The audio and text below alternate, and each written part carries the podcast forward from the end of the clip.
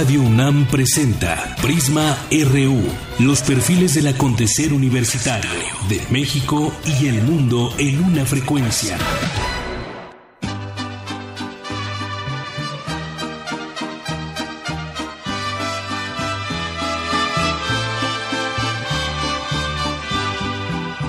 Quisiera abiertamente mis venas, mi sangre toda, verterla a tus pies,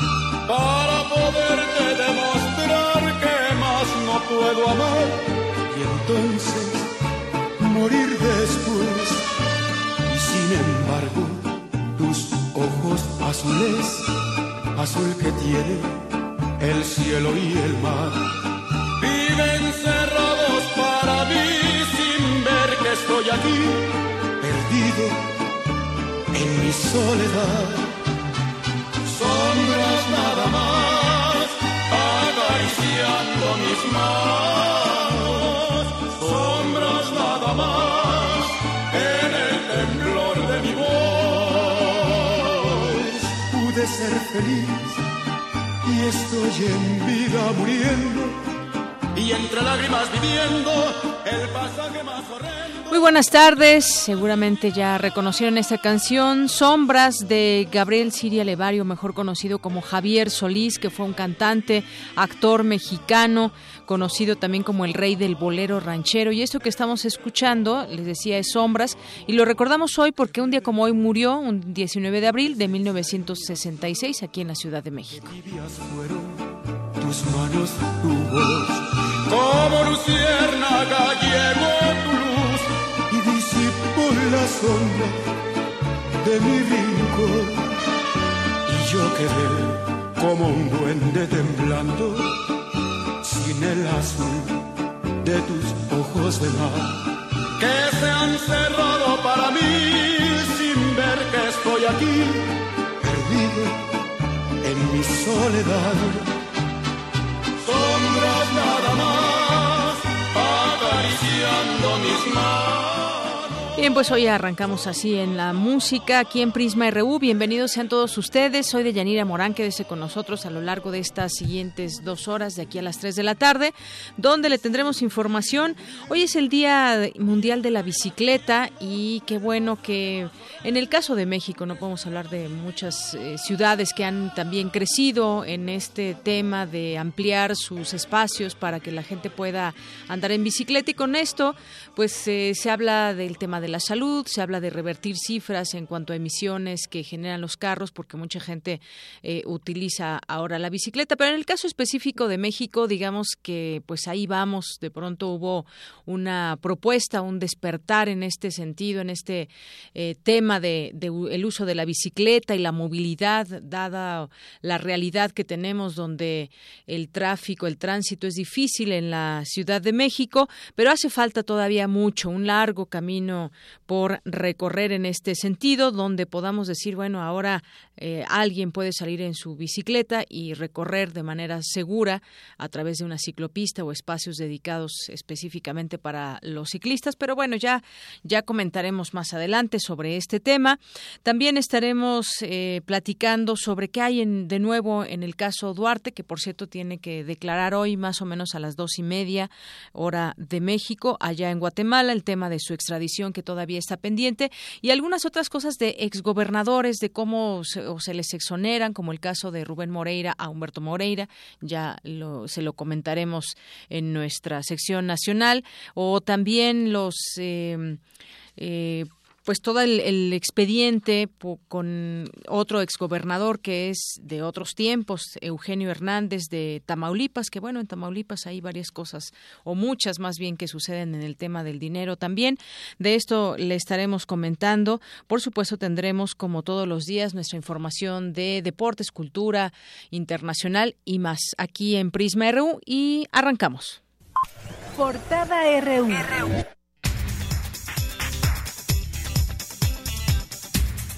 Claro que tenemos también nuestra mesa de los miércoles. Hoy platicaremos sobre las noticias falsas, para qué se crean, quién las crea. Ya comentaremos esto al análisis y al debate. En nuestra portada universitaria de hoy, en este miércoles 19 de abril, hoy es el Día Mundial de la Bicicleta, como les comentaba, y por ese motivo la, UNAM realizó varias actividades. Mi compañero Jorge Díaz nos tiene un avance de esta información. Jorge. De Yanira, buenas tardes. Buenas tardes al auditorio. El día de hoy en el marco del Día Mundial de la Bicicleta varios eventos en Ciudad Universitaria, un seminario sobre sustentabilidad con la Ciudad de México y por otro lado la llegada de la rodada ciclista que concluyó en las islas del campus universitario. Más adelante los detalles. Gracias, Jorge. La UNAM y el Museo Memoria y Tolerancia firmaron un convenio de colaboración para realizar actividades académicas y promover el respeto, protección y garantía de los derechos humanos. Judith Boxer Mises Liberant, investigadora de la Facultad de Ciencias Políticas y Sociales de la UNAM, ganó el reconocimiento Marshall Scler Award 2017, otorgado por la Association for the Social and Scientific Study of Gender en Estados Unidos. En las noticias nacionales, en nuestra portada nacional, la Fiscalía General de Veracruz solicitó formalmente a la Federación tramitar ante Guatemala la extradición del exgobernador Javier Duarte por los delitos de abuso de autoridad, peculado, tráfico de influencias y coalición en agravio del servicio público. En Guatemala, dos abogados privados se presentaron en el Tribunal Quinto de Sentencia Penal para acreditarse como defensa de Javier Duarte en la audiencia que se celebró hoy. El gobernador de Coahuila, Rubén Moreira, exoneró de manera fast track, como se dice, o de una manera muy rápida y veloz al antecesor, a su antecesor y hermano Humberto Moreira, por los delitos de fraude y operaciones con recursos de procedencia ilícita. Un gran jurado en Estados Unidos añadió un tercer cargo criminal por defraudación bancaria al priista Eugenio Hernández, exgobernador de Tamaulipas. El secretario de Relaciones Exteriores, Luis Videgaray, dijo que México está listo para negociar con Estados Unidos el Tratado de Libre Comercio de América del Norte. Las pláticas podrían iniciar en el verano para conmemorar el servicio que brindan las aerolíneas, perdón, para mejorar el servicio que brindan las aerolíneas, que a veces es muy malo y a veces lo dejan esperando o se cancelan los vuelos y no pasa nada. Bueno, pues ayer se aprobó la ley de la aviación civil. A continuación, mi compañera Ruth Salazar nos tiene un avance de esta información. Así es, Deyanira. Entre las medidas que se aprobaron se encuentra la de que en caso de reclamo de devolución, este se dé en 10 días naturales. Más adelante los detalles. El exsecretario de Movilidad Estado, del Estado de México, Isidro Pastor, calificó como una venganza de los partidos políticos la suspensión de su candidatura independiente a la gubernatura de la entidad. No sé a qué le teman, a que hable con verdad, a que les diga lo que son y que siguen abusando del dinero de la gente y dejar un espacio, dicen ellos en la resolución, dicen los magistrados, en pocas palabras, pretenden alargar este procedimiento para resolver por ahí del 20 de mayo, según los tiempos legales, si soy o no soy candidato, cuando ya legalmente se me ha dado ese carácter.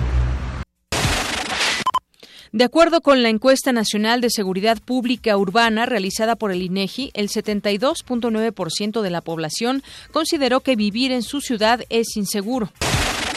En 2016 se registraron en el Estado de México 263 feminicidios, 39 de ellos en el municipio de Ecatepec, según cifras del Observatorio Ciudadano contra la Violencia de Género. La Comisión Interamericana de Derechos Humanos y la UNESCO se sumaron a la exigencia internacional por el pronto esclarecimiento del asesinato del periodista Maximino Rodríguez Palacios, ocurrido el pasado 14 de abril en La Paz, Baja California.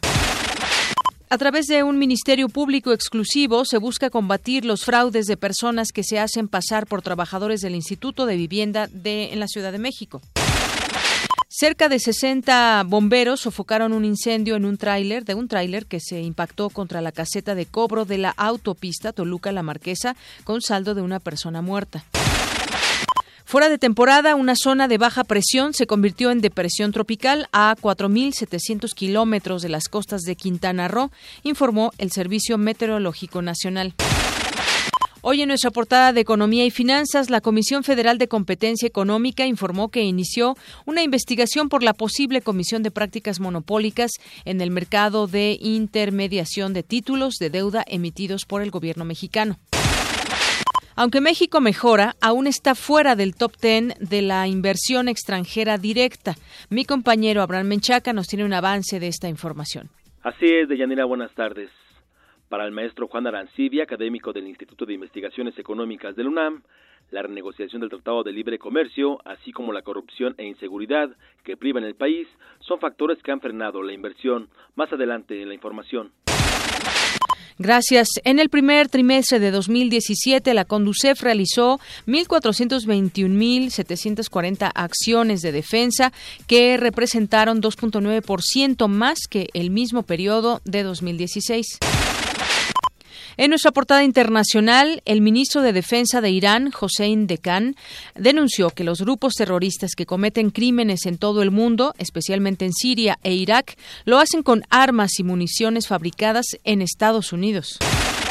La Cámara de los Comunes británica aprobó la celebración de, de, elecciones generales anticipadas en el Reino Unido para el próximo 8 de junio. Emirates, Emirates Airline, la aerolínea más grande del Medio Oriente, canceló sus vuelos a cinco ciudades de Estados Unidos debido a las restricciones del gobierno de Donald Trump. Y nos vamos a un avance de lo que nos tendrá a detalle más adelante Eric Morales. Eric, buenas tardes. ¿Qué tal, Deyanira? Buenas tardes. Hablaremos de lo que está sucediendo en Venezuela, donde se lleva a cabo la madre de todas las marchas. Así la bautizó la oposición al presidente eh, Nicolás Maduro, que pide que se realicen elecciones nuevas y que haya un cambio democrático. Eh, hasta el momento no se tiene un número eh, preciso de los manifestantes que han salido hoy a Caracas, Mientras tanto, la agencia Reuters reporta la muerte de un joven. La información más adelante. Gracias, Eric. Y nos vamos con Tamara Quiros en la información cultural. Tamara, buenas tardes. Buenas tardes, Deyanira. Hoy recordamos al escritor Octavio Paz en su aniversario luctuoso número 19. También, esta tarde conversaremos con la maestra Lorena Campbell, directora del Festival Internacional de la Imagen. En un momento, la información. Gracias y arrancamos también con la información de nuestro campus universitario. Campus RU.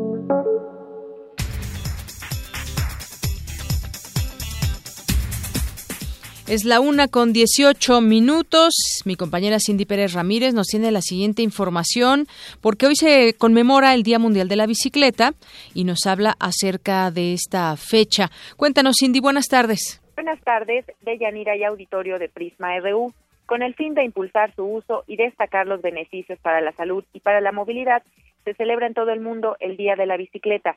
Aunque cada vez más usuarios de la Ciudad de México utilizan este medio de transporte, aún es bajo el nivel de viajes realizados diariamente. Es el director del Instituto de Geografía de la UNAM, Manuel Suárez Lastra. Sabemos que ha crecido, que hay un potencial que no está explotado todavía este, en términos del uso de la bicicleta, que si llegáramos a un uso de 5 o 10% realmente ya tendría, por ejemplo, un efecto sobre visible sobre este, las emisiones de contaminantes, por ejemplo, el, número de vehículos en la calle. Un esfuerzo bastante importante por parte del gobierno porque cada vez haya más este, y mejor infraestructura para las bicicletas, que cada vez hay más ciclovías, cada vez hay más carriles preferenciales, de Yanira, te comento que pese a los esfuerzos que ha realizado la Ciudad de México por impulsar este medio de transporte, aún queda mucho camino por recorrer para que los automovilistas, ciclistas y peatones compartan el espacio público. Escuchemos al también experto en planeación urbana. Hay una serie de cuestiones que todavía hacen eh, que la gente no la use, ¿no? Uno es, sigue siendo la percepción de seguridad y la otra, que creo que es muy importante en el caso, por ejemplo, de las bicicletas públicas, es el costo. Este, aunque 400 pesos no es mucho dinero en un año, eh, desembolsarlos de un jalón a alguien que gana un salario mínimo, pues es una cosa que es imposible. ¿no? hay ninguna otra forma más que irle quitando un poco de espacio al automóvil. Entonces, lo que se requiere es intensificar las acciones que se han venido haciendo. Junto con esa política de bicicletas, pues también tiene que ir una, una, política de transporte público. Según estadísticas de Ecobici, la Ciudad de México tiene más de 1.700 kilómetros de ciclovías. De acuerdo con estimaciones del Instituto de Políticas para el Transporte y el Desarrollo, 6 de cada 100 personas utilizan la bicicleta mientras que más de 300 personas murieron el año pasado a causa de accidentes de tránsito. Hasta aquí el reporte. Muy buenas tardes. Gracias, Cindy. Muy buenas tardes. Bueno, pues ahí está. Cuando hablamos de, bicicletas aquí en la Ciudad de México, habrá que hablar también de planeación urbana, de movilidad, de seguridad, del costo para los usuarios también que no tienen una bicicleta, pero que utilizan este sistema de ecobicis. El eh, intensificar también la coordinación entre, pues, entre las autoridades, entre quienes están para resguardar estos lugares, porque también el número de muertes que ya nos informaba en su nota eh, mi compañera Cindy, ha, sido de 300 personas tan solo el año pasado. Seis de cada 100, según se tiene en encuestas, utiliza la bicicleta como medio de transporte. Y bueno, esos son algunos de los datos. Continuando con el tema, pues precisamente en el marco de este día, mi compañero Jorge Díaz estuvo presente en una rodada muy peculiar allá en la, de la UNAM. Cuéntanos, Jorge, buenas tardes. ¿Cómo estás, Yanira? Buenas tardes. Esta rodada que se denominó Reto 22 porque fueron 22 días de utilizar bicicleta, en esta ocasión principalmente los alumnos de la Facultad de Ciencias, pero antes de la conclusión de esta rodada ahí en la zona de las islas se llevó a cabo un seminario denominado Retos de la Movilidad Sustentable en la UNAM y la Ciudad de México y también pues esta conclusión de la rodada. En el seminario César Iván Astudillo secretario de Atención a la Comunidad de la UNAM, dijo que los problemas de movilidad en la Ciudad de México están ligados con la población universitaria. Es un tema que ya se analiza con las autoridades capitalinas y que culminarán con diversos programas. Por ejemplo, la construcción de una ciclovía que irá del centro de Coyoacán a Ciudad Universitaria para, fomentar el uso de este vehículo. Otro programa que pronto se pondrá en marcha es la instalación de cámaras de video en el sistema de Puma Bus, que por cierto utiliza ya el biodiesel eh, elaborado también dentro del campus universitario a fin de fortalecer la seguridad de los maestros y alumnos universitarios que lo utilizan. Y por otra parte una aplicación para dispositivos móviles que auxiliará a la comunidad en el desplazamiento de un lugar a otro dentro del campus. Escuchemos eh, de qué se trata esta aplicación. Y por ejemplo, en el tema de la movilidad, trae un sistema muy interesante. Quien no, quien quiera saber cómo, digamos, trasladarse aquí de este auditorio caso a la zona cultural, puede abrir la aplicación. Tiene tres posibilidades, es decir, bueno, quieres ir caminando, quieres ir en coche, quieres ir en bici, o quieres ir en Pumabús, o quieres tomar distintos de estos de estos medios de transporte. Uno le marca la posibilidad, le marca a dónde quiere ir y automáticamente sale la, la forma de llegar más rápido. Platicamos con Mireya Imas, directora del programa universitario de estrategias para la sustentabilidad de la UNAM y promotora de esta rodada de Yanira que concluyó en las islas. Reconoció que si bien el Bicipuma que consiste en prestar bicicletas a los estudiantes para su traslado a sus facultades, comenzó como un programa lúdico, ahora funciona para el ahorro de energía, cuidado del medio ambiente y el ejercicio que implica andar en bici. Escuchemos a Mireya Imas. Somos uno de los países, si no el país más obeso del planeta, y creo que la bicicleta puede ayudar muchísimo a que los jóvenes este, hagan ejercicio a fuerza, porque a fuerza se tienen que mover de un lugar a otro, ¿no? Entonces, si lo hacen en bicicleta, pues ya les ayudamos un poquito. Y lo que tú eh, nos decías al principio de este reporte de Yanira en las islas, la llegada de cientos de participantes, principalmente de la Facultad de Ciencias, aderezada con música, mimos que interactuaban con los ciclistas y 50 figuras metálicas simulando estos vehículos se registró y este es el testimonio de algunos de quienes durante 20, 22 días despertaron este hábito de utilizar la bicicleta. Escuchemos. Este tipo de, de rodadas este, nos da empoderamiento, ¿no? Para tomar las calles, mostrarnos, hacernos visibles ante los automovilistas ante la sociedad, mostrar que somos un medio muy alternativo, ecológico y eficiente. Las rodadas principalmente son un ejercicio para que las personas le, le pierdan el miedo a andar en bici en la ciudad.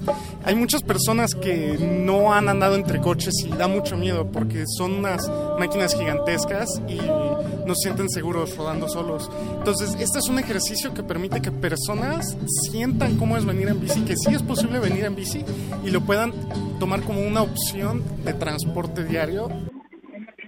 Y pues eh, en esta ocasión fue la Facultad de Ciencias, pero poco a poco se han estado agrupando o eh, eh, integrando otras facultades de Ciudad Universitaria para continuar con esta rodada anual que se lleva a cabo en la Universidad Nacional Autónoma de México. De Yanira, mi reporte. Muchas gracias, Jorge, por la información. Gracias a ti. Muy buenas tardes. Pues sí, son varios varios elementos, decía también la, académica, el tema de, la obesidad y no solamente ese tema, sino también eh, muchos dirán eh, todo el humo que se respira mientras uno va en la bicicleta, sobre todo quienes eh, van recorren largas distancias largas o estar entre autos que decía también ahorita eh, una de las personas que participó en la rodada estar entre los autos pues no es cualquier cosa sobre todo cuando no tiene uno ni siquiera eh, una señal en todas las calles donde puede haber preferencia para las bicicletas. No exclusivo ya no digamos un carril exclusivo para bicicletas como lo hay en algunos lugares el caso de Reforma por ejemplo pero en otros sitios está pintada la ciclopista solamente o se da preferencia a la bicicleta, aunque también pueden circular los automóviles en el carril de, del lado derecho. Pero en otras ocasiones ni siquiera está pintado el carril, entonces se vuelve muy difícil. Usted que nos escucha y tal vez utiliza la bicicleta para transportarse, díganos por qué les gusta, qué les gusta, qué no les gusta de, transitar en bicicleta en una ciudad como la Ciudad de México y además sabremos de decirlo, eh, hay zonas que se pueden, inclusive aunque no esté señalado un carril preferencial, se puede transitar y se puede convivir entre los automóviles, pero hay otras zonas que son, son muy difíciles y que algunos muy arriesgados pues eh, eh, manejan por ahí, pero no es lo más recomendable. Eh, sin embargo, bueno, pues quien, quien sabe muchas veces andar bien en una bicicleta puede sortear muchas de las cosas a las que nos, nos enfrentamos los ciclistas durante los días, incluso pues eh, respetar sobre todo yo creo que esa va a ser una de las principales situaciones que debemos llevar a cabo una de las principales eh, acciones que es respetar como peatones como ciclistas y como automovilistas también. Dar preferencia al peatón primero después a los ciclistas a los motociclistas y a los y a los eh, automovilistas. Pero bueno es toda una red de coordinación que debe de haber porque también muchos automovilistas, perdón, se han quejado de cómo los ciclistas se van en sentidos contrarios y entonces pueden provocar accidentes. Eso también hay un reglamento, por cierto, para eh, para poder andar en bicicleta en la Ciudad de México. Hay que leerlo, no solamente es tomar la bicicleta y como Dios nos da a entender. Bueno, pues ahí está este tema. Vámonos a otro. Ya tengo en la línea telefónica al doctor Gerardo Ceballos. Él es investigador del Instituto de Ecología de la UNAM. Doctor, bienvenido. Buenas tardes. Buenas tardes, muchas gracias. Gracias a usted por aceptar esta entrevista. Bueno, pues con usted este tema que pues Conocemos ahora de los delfinarios que hay una propuesta que tiene el Partido Verde donde dicen, bueno, no a la prohibición, pero sí a la regulación. En algún momento se hablaba se hablaba de prohibir los delfinarios, estos lugares en donde pues son un negocio, hay que decirlo, y, y como cualquier negocio deben de estar dentro del marco de la ley, pero muchas veces se ha hablado de este tema en un sentido donde pues no se tiene el, el buen uso de los animales, el buen uso de, todo lo que refiere a, para que estos animales estén estén bien. Y bueno pues eh, usted qué opina sobre esta pues esta propuesta que se hace cómo cómo ve el contexto en el que se maneja en nuestro país el tema de los delfinarios bueno mira en primer lugar yo creo que había que entender dos cosas. Eh, los recursos naturales en este caso animales como los delfines y otras especies muchas veces su uso racional su uso correcto eh, puede ayudar a su conservación y puede ayudar a que este los animales, este, eh, la especie en general, esté en mejores condiciones, aunque se tengan que explotar algunos ejemplares, ¿no? A mí me parece que eh, esto de las prohibiciones, si no se hace una reflexión seria, como cuando se prohibieron los animales de circo, eh, los animales de circo tú se prohibieron, o sea, sin ninguna eh, planeación de qué iba a pasar con los miles de animales que eran en circo, y acabamos teniendo, por ejemplo, tigres abandonados en Acapulco, tigres abandonados en las marismas de Centla, en, Tabasco, etcétera, y de los, no sé, eran creo que tres mil, seis mil animales, la mayoría acabó o siendo sacrificados, abandonados en las carreteras, etcétera, etcétera. Es decir, son problemas complejos que si algo está permitido y de repente lo prohíbe sin ninguna razón o sin una planificación correcta puede tener eh, bastantes y, consecuencias negativas. Otro ejemplo, cuando se prohibió la, hubo una prohibición para explotar los pericos, hay muchas familias que vivían de los pericos y la explotación correcta de los pericos, había tráfico de, de, de los animales, sigue el tráfico, ya no hay la explotación correcta, pero sin embargo, como estaba prohibido, traían pericos de otras partes del mundo, en este caso los pericos argentinos, que ya están en muchas partes del territorio nacional establecidos como una especie invasora, desplazan a los pericos nacionales, traen enfermedades a muchas otras especies. Es decir, eh, yo creo que es importantísimo que eh, primero esta iniciativa que obviamente sí tenía tintes políticos, a mí me parece muy correcto que la sociedad se haya eh, buscado, así sí o no, y que haya forzado a que la iniciativa tenga una discusión seria, correcta, científica, técnica, para ver los pros y contras, o ya sea de prohibido de regular. En lo particular, a mí me parece que si son especies que no están en peligro de extinción, sí deberíamos tener el cuidado de hacer un análisis correcto, primero para ver si sí es posible tenerlas en eh, cautiverio, de una manera en la que eh, eh, su bienestar pueda estar asegurado, ¿sí? por un lado. Eh, por otro lado, esta regulación tendríamos que hacer, tú bien mencionaste, que esta gente, pues sí, yo no vi, vi unas cifras que decían que dejaban 200 millones de pesos, una, una cantidad grandísima. 130 millones de dólares al año que genera esta industria. Mira, imagínate eso y cuánto de esto va al estudio y a la conservación de los delfines. Justamente esa es la pregunta. Entonces yo creo que lo que tenemos que hacer es lo siguiente. Primero tendríamos que evaluar si los delfines pueden estar en cautiverio y en qué condiciones. Evidentemente hay muchos estudios que demuestran que sí pueden estar y cómo deberían estar para que precisamente eh, no estén en condiciones de, de abuso, ¿no? Segundo punto, debíamos ver que precisamente si unos pocos empresarios están haciendo un negocio de estas cantidades, que este negocio debe derramar a la población local me imagino que se hace, lo hace porque hay muchos trabajos asociados a esta industria turística, ¿no? En los hoteles, en los escenarios, eso está correcto. La tercera eh, que tendríamos que ver, precisamente en esta regulación, me parece que parte de estos recursos tendrían que reinvertirse en programas de conservación de los delfines de México. Sin este componente de conservación, eh, por muy buen negocio que sea, me parece que estaríamos perdiendo eh, algo fundamental, que es que algún beneficio de esto tiene que ser para que la especie esté en mejores condiciones. Así es. E, el problema es justamente ese. De pronto alguien pide que se cierren los delfinarios. No es solamente así. Lo que sucedió con los circos fue muy lamentable, que ya no hay circos con animales, pero los animales no tuvieron ese seguimiento y bueno, pues muchos murieron en condiciones deplorables. Luego está bien. Así es. El, el, uso correcto, como usted decía, eh, de pues de estos delfinarios. Y efectivamente son un negocio, pero ahí está, se supone la ley, y ahí están instancias como la propia Semarnat que deben de estar muy vigilantes de este tipo de, de situaciones. Hay veces que los delfines vienen de aguas que no son tan cálidas como las de México y entonces tienen que mantener cierta... Exacto, la regulación. esas cosas, ¿no? ¿Cuáles son? ¿De dónde vienen? ¿Cómo vienen? ¿Cómo se atrapan? Quién los provee, qué pasa cuando llegan al término final de su vida. Obviamente estos delfinarios deberían tener, deberían pagar una institución donde los delfines viejos pudieran, si pudieran hacer una analogía humana, pasarse a sus años de vejez en condiciones, en condiciones de, de este, ya de, de más de relajadas, ¿no? Sí.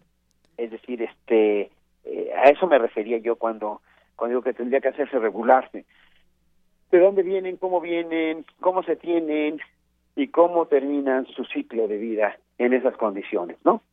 Eh, a mí me parece, sí, realmente que México es un país que con estas acciones como la de regular de una manera correcta, me parece que la iniciativa de, de este del verde ecologista no es mala en el sentido de que llama la atención al problema, obviamente es electoral, pero eh, la respuesta que ha dado el país, como un todo, la sociedad civil, los científicos, es, es que debemos discutirlo, debemos evaluarlo y debemos llevar a, la, a la, a la respuesta que sea técnicamente, socialmente más sólida. ¿no?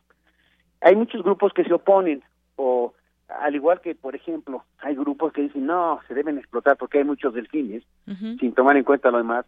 Hay muchos grupos que se ponen por una cuestión filosófica, ¿no? Dicen, no, no, pues los delfines este, son animales, merecen tal, tal, tal. Sí, no, deben estar en cautiverio y demás. y, pero aducen cuestiones técnicas que no existen. Es decir, una de las cosas que a mí me no me gusta en lo absoluto este de estos temas es cuando uno dice, eh, a mí no me gusta la cacería. Eso es correcto, es una cuestión eh, filosófica, ¿no? Pero yo no puedo decir, a mí no me gusta la cacería porque va a extinguir especies.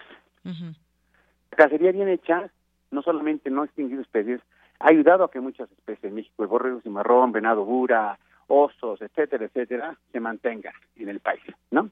Sí. Y, y entonces, y en este grupo, o sea, muchas veces la posición de estos grupos como Teyelit, etcétera, en realidad son radicales que sus planteamientos no ayudan ni a la conservación ni al uso correcto de los recursos, ¿no? Porque estamos polarizados. Es como si dijéramos, no, no, no, los delfines hay muchos y pueden ser los que sean y no se va a acabar la especie. Claro que no se va a acabar la especie, pero eso no justifica que podamos tener en condiciones deplorables. Claro, que vivan mal los animales. yo creo que, eh, eh, en resumen, a mí me parece que es enormemente importante lo que está ocurriendo, porque estamos demostrando lo que debe hacerse en estas situaciones. Una discusión sólida que tome en cuenta las, condiciones, primero, de los animales, toda la biología, todo lo que ya conocemos. Segundo, que parte de esto, o sea, que tenga esa derrama económica local y económica para el país, que es muy importante, y más en esta situación tan complicada que estamos pasando. Y la tercera es que estas regulaciones, una vez que establezcan un marco de referencia correcto, con los incentivos para hacerlo bien y con los eh, eh, correctivos para los que lo hagan mal, y al final de cuentas, sí debemos tomar en, cuenta que parte de estas ganancias tan importantes deben ser revertir, deben reinvertirse o deben invertirse porque deben invertirse en estudios, en planes de manejo, en acciones en campo que vengan a ayudar a que se mantengan los eh, delfines en estado silvestre. Así es. Bueno, pues ahí están. Entonces, en este sentido, podrían seguir estos delfinarios desde su punto de vista, que no sea algo que se prohíba, pero que sí se regule y que se hagan cumplir esas leyes para permitir tanto el entretenimiento, pero dentro de los aspectos que puedan traer bienestar también a, las especies que se muestren. Sí, por supuesto, exactamente el planteamiento, que se hagan esos análisis, que sería lo que se tiene que hacer para que los animales estén en mejor condiciones de las que están los escenarios que yo he visitado últimamente los veo en muchas mejores condiciones que lo que estaban hace 10 años, sin que esto quiere decir que no hay mucho espacio para que se mejore. Y eh, eh, eh, exactamente, en lugar de prohibir, que regulemos para que precisamente el uso correcto de los recursos cree bienestar tanto a la parte ambiental como a la parte social. Muy bien. Bueno, pues muchísimas gracias por esta conversación, doctor Gerardo Ceballos. Gracias a ustedes. Hasta luego, buenas tardes. Hasta luego, buenas tardes. El doctor Gerardo Ceballos es investigador del Instituto de Ecología de la UNAM. Pues sí, es bien vale la pena entender este este tema eh, con un experto que nos platique sobre ello, porque pues podemos estar a favor o en contra de los delfinarios, pero muchas veces ese no es el tema, sino también, pues sí, los los derechos que puedan tener o que deben establecerse para que los animales tengan mejores condiciones, porque sí se ha dado casos en donde la situación para, para los delfines no es la mejor y ya que existe esa gran derrama económica, pues que se tengan las condiciones también adecuadas para el uso del entretenimiento de a través o con estos animales. Bueno, pues ahí dejamos la información. Veamos, eso es a lo que se lo que se lo que se están permitiendo ahora discutir en, en, la cámara los distintos eh, legisladores sobre este este tema. Pero ustedes qué opinan también acerca de los delfinarios. Bueno, pasamos ahora a nuestros temas nacionales. Prisma RU. Queremos conocer tu opinión. Síguenos en Twitter como arroba PrismaRU. Queremos escuchar tu voz. Nuestro teléfono en cabina es 55 36 43 39. Nacional RU.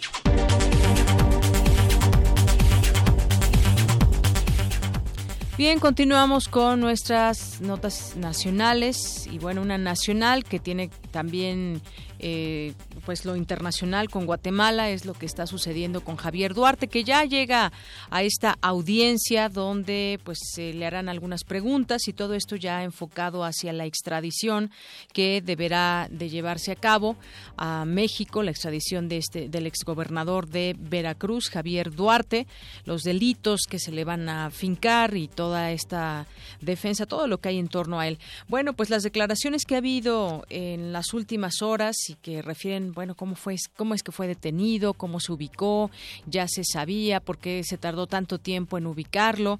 Bueno, pues eh, la fiscal general y jefa del Ministerio Público de Guatemala, Telma Aldana, dijo que su país nunca será guarida de delincuentes mexicanos y anunció que dará un total respaldo a la Procuraduría General de la República de México en este proceso que hoy arranca ya para definir el futuro inmediato de Javier Duarte de Ochoa, el exgobernador de Veracruz, detenido el sábado pasado en un complejo hotelero.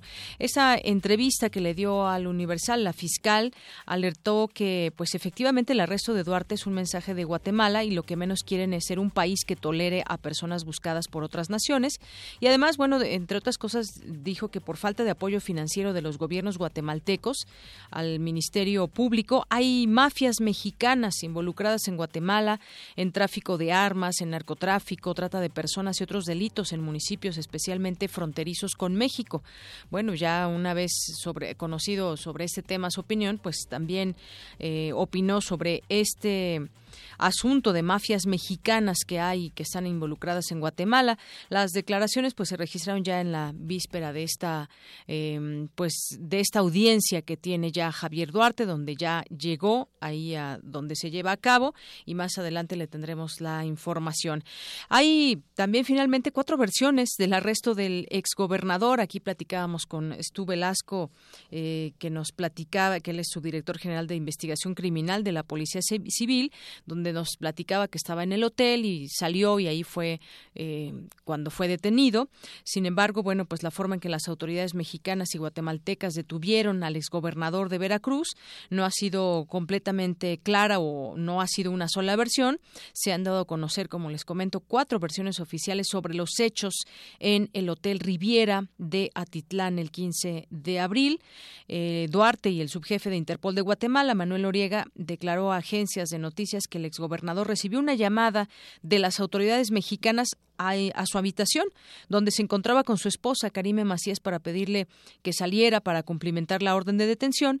El funcionario guatemalteco dijo que este salió desarmado y se entregó de manera voluntaria. Otra versión que es la que comentábamos ayer de, de Stu Velasco, es que el exgobernador fue capturado cuando creía que había poca gente en el hotel y bajó al lobby por un trago.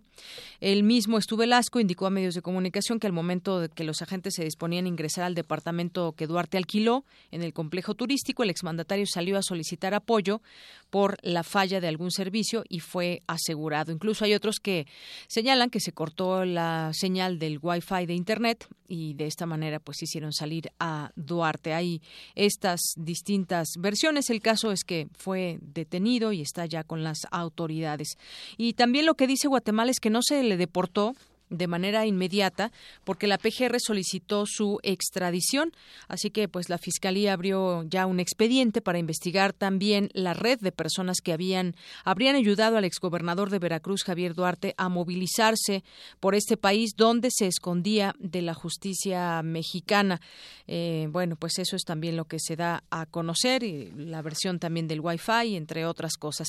Y hablando de exgobernadores, allá en Estados Unidos amplían cargos a Eugenio Hernández El Orduy, hay que recordarlo también exgobernador, en este caso de Tamaulipas, un gran jurado de Estados Unidos, le pues dio a conocer un tercer cargo criminal por defraudación bancaria en contra del priista Eugenio Hernández. Pero fíjese cuántos años tiene que gobernó y todo lo que ha hecho y está pues ahí eh, digamos, todavía se le, se le atañe este tercer cargo. Se le acusa de engañar a tres bancos en Texas para tener acceso a productos financieros, esto entre 2008 y 2014.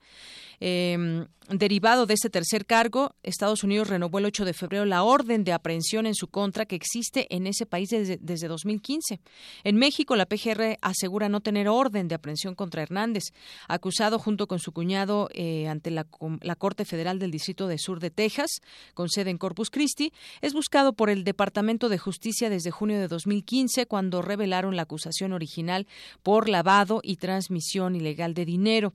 Según la nueva información, Hernández y su cuñado habrían engañado al National Bank y al Lone Star National Bank en McAllen, así como al International Bank of Commerce en Laredo, para acceder a créditos, acciones y otros activos. Bueno, pues ahí y finalmente, pues no dicen no en México, no tiene orden de aprehensión, es en Estados Unidos, pero aún está, está prófugo.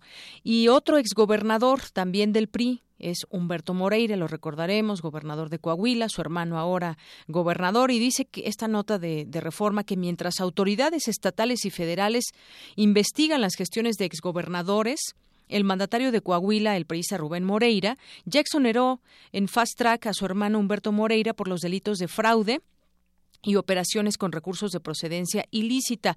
La investigación fue concluida tan solo dos semanas después de que se presentara a comparecer el exmandatario y un mes después, el 15 de mayo de 2015, Moreira fue exonerado. Reforma tuvo acceso al expediente, casi mil fojas, que concluyó en el no ejercicio de la acción penal y que fue dictado por el actual procurador Homero Ramos, quien fue secretario de gobierno de Humberto Moreira y presidente del Consejo Electoral que organizó su elección y lo declaró ganador. Bueno, pues así están, así están las cosas con Humberto Moreira. ¿Y cuál pues nos quedaría como a la reflexión. Pueden eh, endeudar un Estado, como lo hizo Moreira, puede ser acusado de lavado de dinero, como, se, como sucedió desde España y como regresó a México, lo puede expulsar su partido, que es el PRI, aunque él dice que todavía pertenece al PRI, aunque ya está eh, como candidato de otro partido.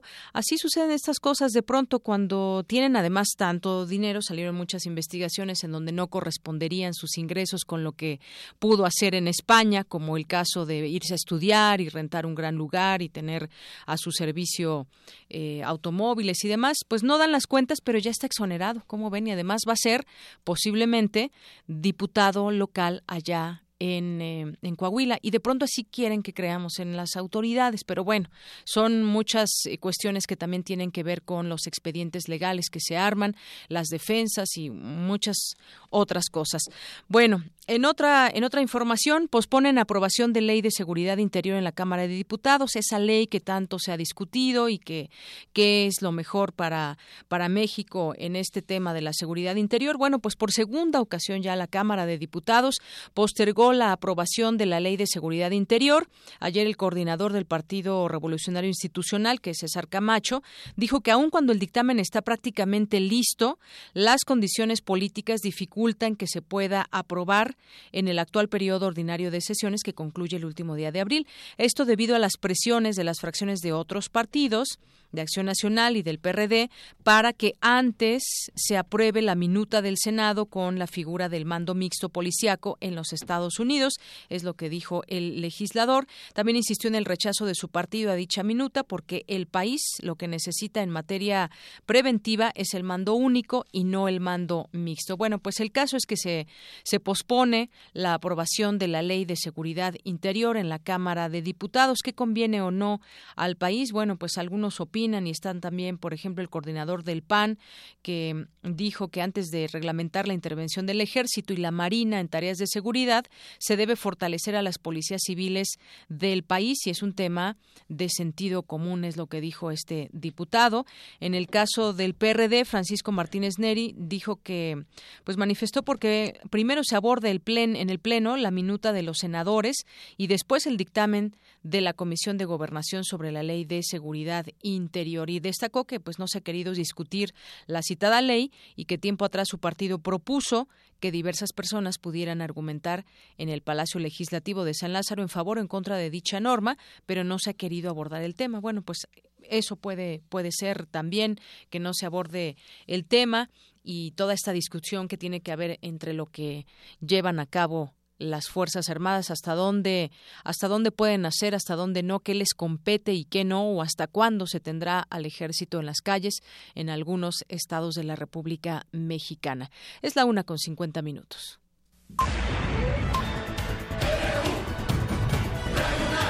Prisma RU con Deyanira Morán. Para nosotros tu opinión es muy importante Síguenos en Facebook como Prisma RU. Queremos escuchar tu voz. Nuestro teléfono en cabina es 55 36 43 39. Arte y cultura.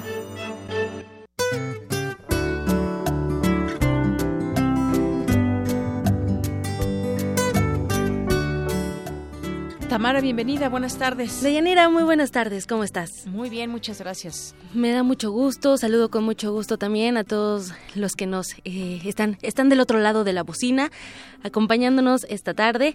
Deyanira, del 27 de abril al 5 de mayo se llevará a cabo el Festival Internacional de la Imagen y para darnos todos los detalles de las actividades programadas para este evento, nos acompaña en la línea la maestra Lorena Campbell.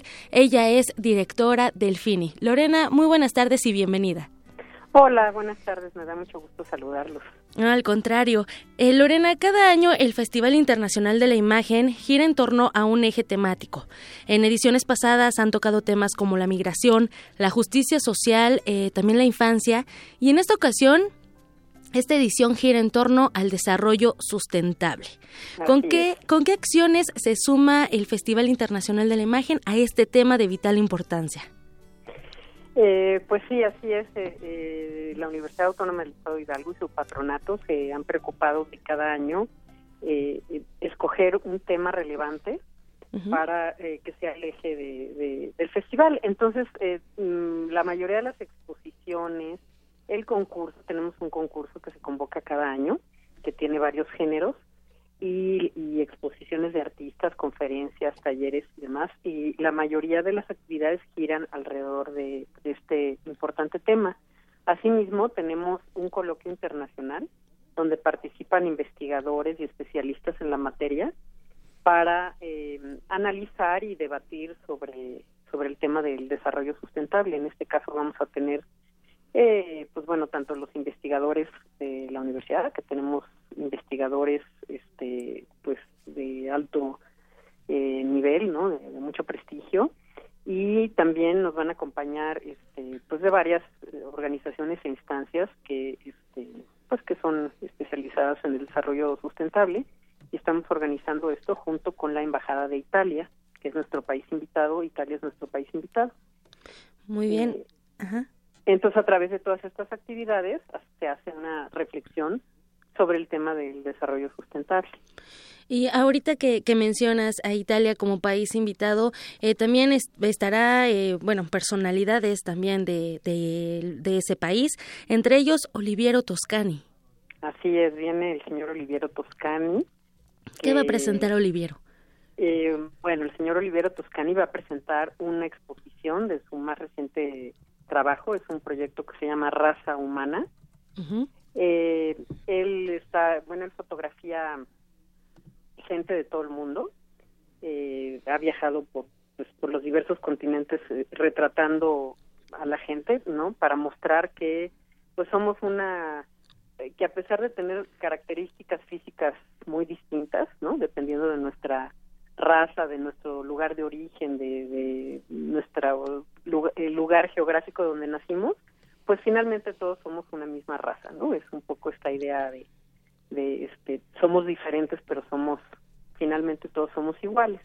Y bueno, como sabemos, el señor Oliviero Toscani, pues este, además de ser un gran fotógrafo y editor, eh, fundador de la revista Colors y de una muy importante escuela de arte que se llama Fábrica, eh, pues ha sido la mente creativa detrás de campañas este, publicitarias. Exactamente, de, de, importantes campañas publicitarias. Claro.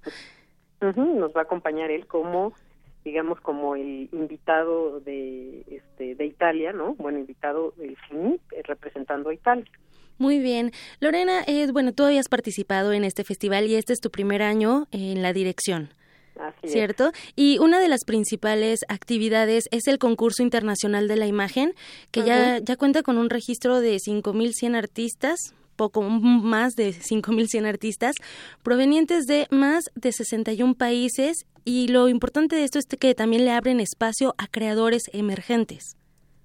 Sí, este sí, bueno, esta esta cifra es este a lo largo de los casi siete años que lleva el festival. La verdad es que nos ha ido muy bien con el concurso, siempre ha logrado una muy buena convocatoria. Estamos muy contentos por eso, porque bueno, la universidad hace una, un gran esfuerzo de difusión y, y, este pues se invita a diversas universidades, escuelas especializadas y eh, no solamente en México sino en el mundo para que participen y obviamente pues eh, tenemos el género de digo la categoría de estudiantes y, y, de también de profesionales. Y pues aquí participan muchos artistas tanto ya consolidados como también artistas emergentes. Entonces pues nos ha ido muy bien. Este año este logramos la participación de 61 países. Con México serían 62 países, ¿no? La verdad que este pues nos da mucho gusto porque han o sea, están participando países pues que uno no se imaginaría, ¿no? Que, que hemos llegado a, a, algunos países africanos que nos han llegado trabajos de Kenia o de Grecia o de Croacia, ¿no? Y que de repente uno dice, bueno, ¿cómo, cómo fue que llegamos hasta allá, no? Pero la verdad es que sí, sí ha tenido mucho éxito el concurso.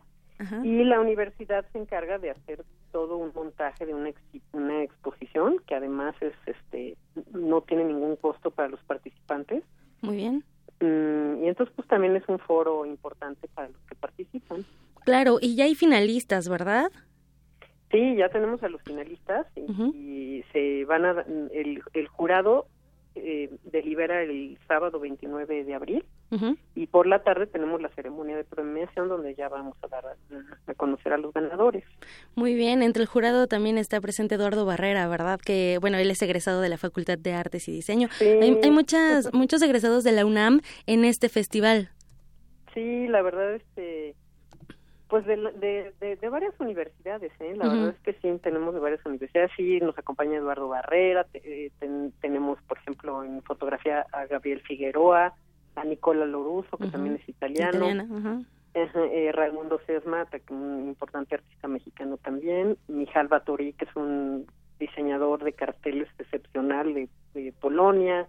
Este... Mm, eh, ay, luego es difícil acordarse de todo. No, son, es que son muchísimas las personas que, que, participan en este gran evento. Además, eh, Lorena... Carlos Volado, por ejemplo, también, en fin. Muy bien. Y bueno, ya para finalizar, eh, también hay que mencionar que el Festival Internacional de la Imagen se va a pintar de rosa mexicano con el homenaje al diseñador de moda eh, Ramón Valdiosera. Así es. ¿Sí? ¿Qué actividades están eh, programadas para este homenaje? Eh, se le hace un homenaje el día el viernes 5 de mayo. eh, se bueno donde va a participar eh, vamos viene su familia a acompañarnos porque desafortunadamente el señor Valdiosera hace unos días, falleció hace unos días entonces pues con más razón la universidad quiere honrarlo. Él fue un gran creador eh, historietista vestuarista eh, diseñador de escenografía también, pintor, bueno, era un hombre muy creativo y a sus casi 99 años seguía este teniendo proyectos, ¿no? O sea, siempre con mucho entusiasmo.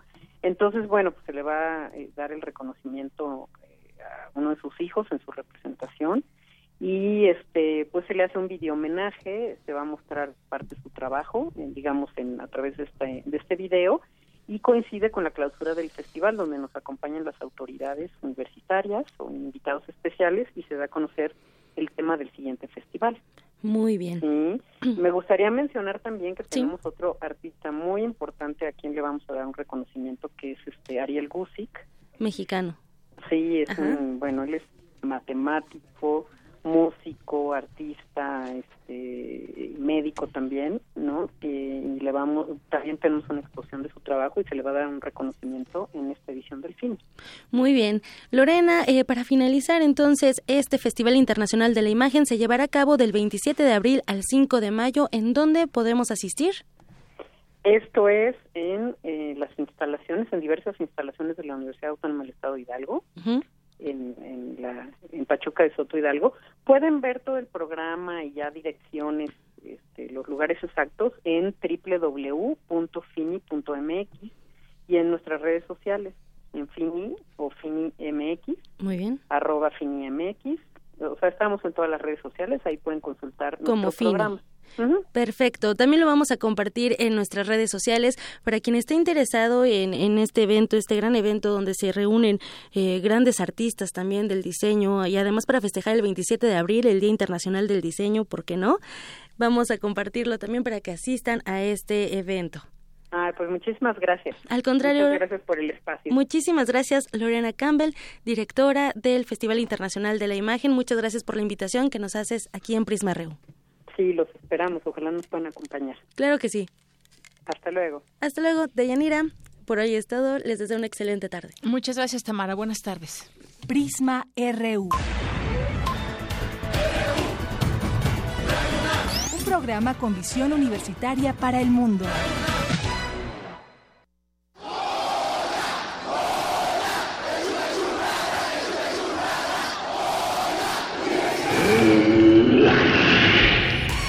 ¿Te identificaste?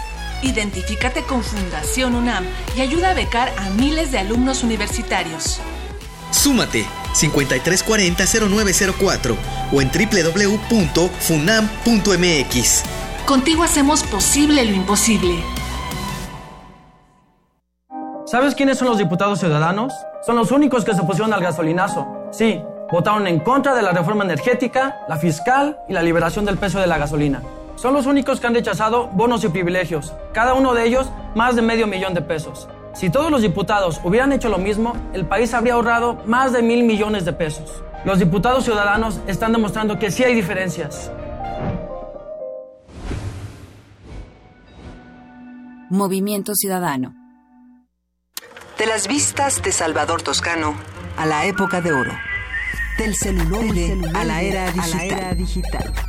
Filmoteca UNAM.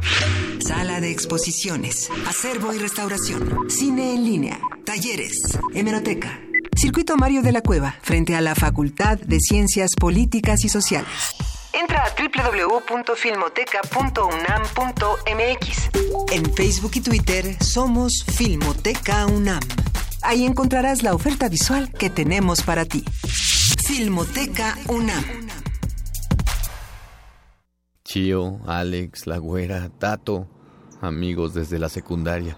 Íbamos en mi coche a la playa, todo iba bien. Yo venía manejando tranquilo, nada podía salir mal. La Güera sacó su celular, empezó a tomarnos fotos. Una selfie. Solo me distraje un segundo para esa foto. Sin querer moví un poco el volante. Fue mi culpa. Esa es la última foto que tendré de ellos. Cuando manejes, no te distraigas. Consulta más información en www.gov.mx diagonal SCT. SCT.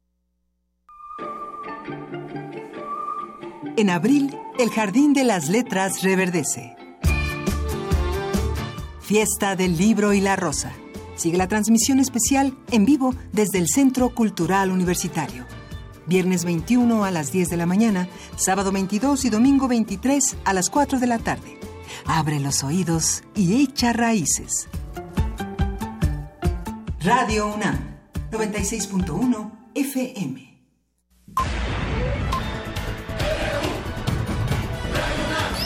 Prisma RU. Con Morán. Queremos conocer tu opinión. Síguenos en Twitter Twitter como arroba PrismaRU.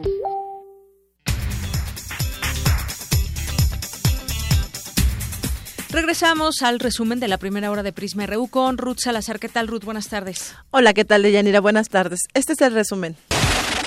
En la primera hora de Prisma RU hablamos con el doctor Gerardo Ceballos, investigador del Instituto de Ecología de la UNAM, sobre la iniciativa del Partido Verde Ecologista para desaparecer los delfinarios. Los recursos naturales, en este caso animales como los delfines y otras especies, muchas veces uso correcto puede ayudar a su conservación y puede ayudar a que especie en general esté en mejores condiciones, aunque se tengan que explotar algunos ejemplares. De las prohibiciones, si no se hace una reflexión seria como cuando se prohibieron los animales de circo, sin ninguna eh, planeación de qué iba a pasar con los miles de animales que viven en circo, la mayoría acabó o siendo sacrificados abandonados en las carreteras. Es decir, son problemas complejos que si algo está permitido y de repente lo prohíbe sin ninguna razón o sin una planificación correcta puede tener consecuencias negativas.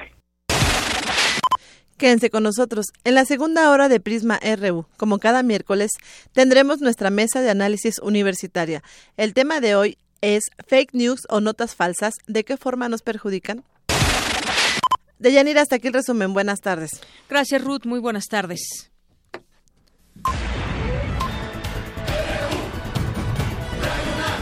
Prisma RU. Queremos escuchar tu voz. Nuestro teléfono en cabina es 55 36 43 39.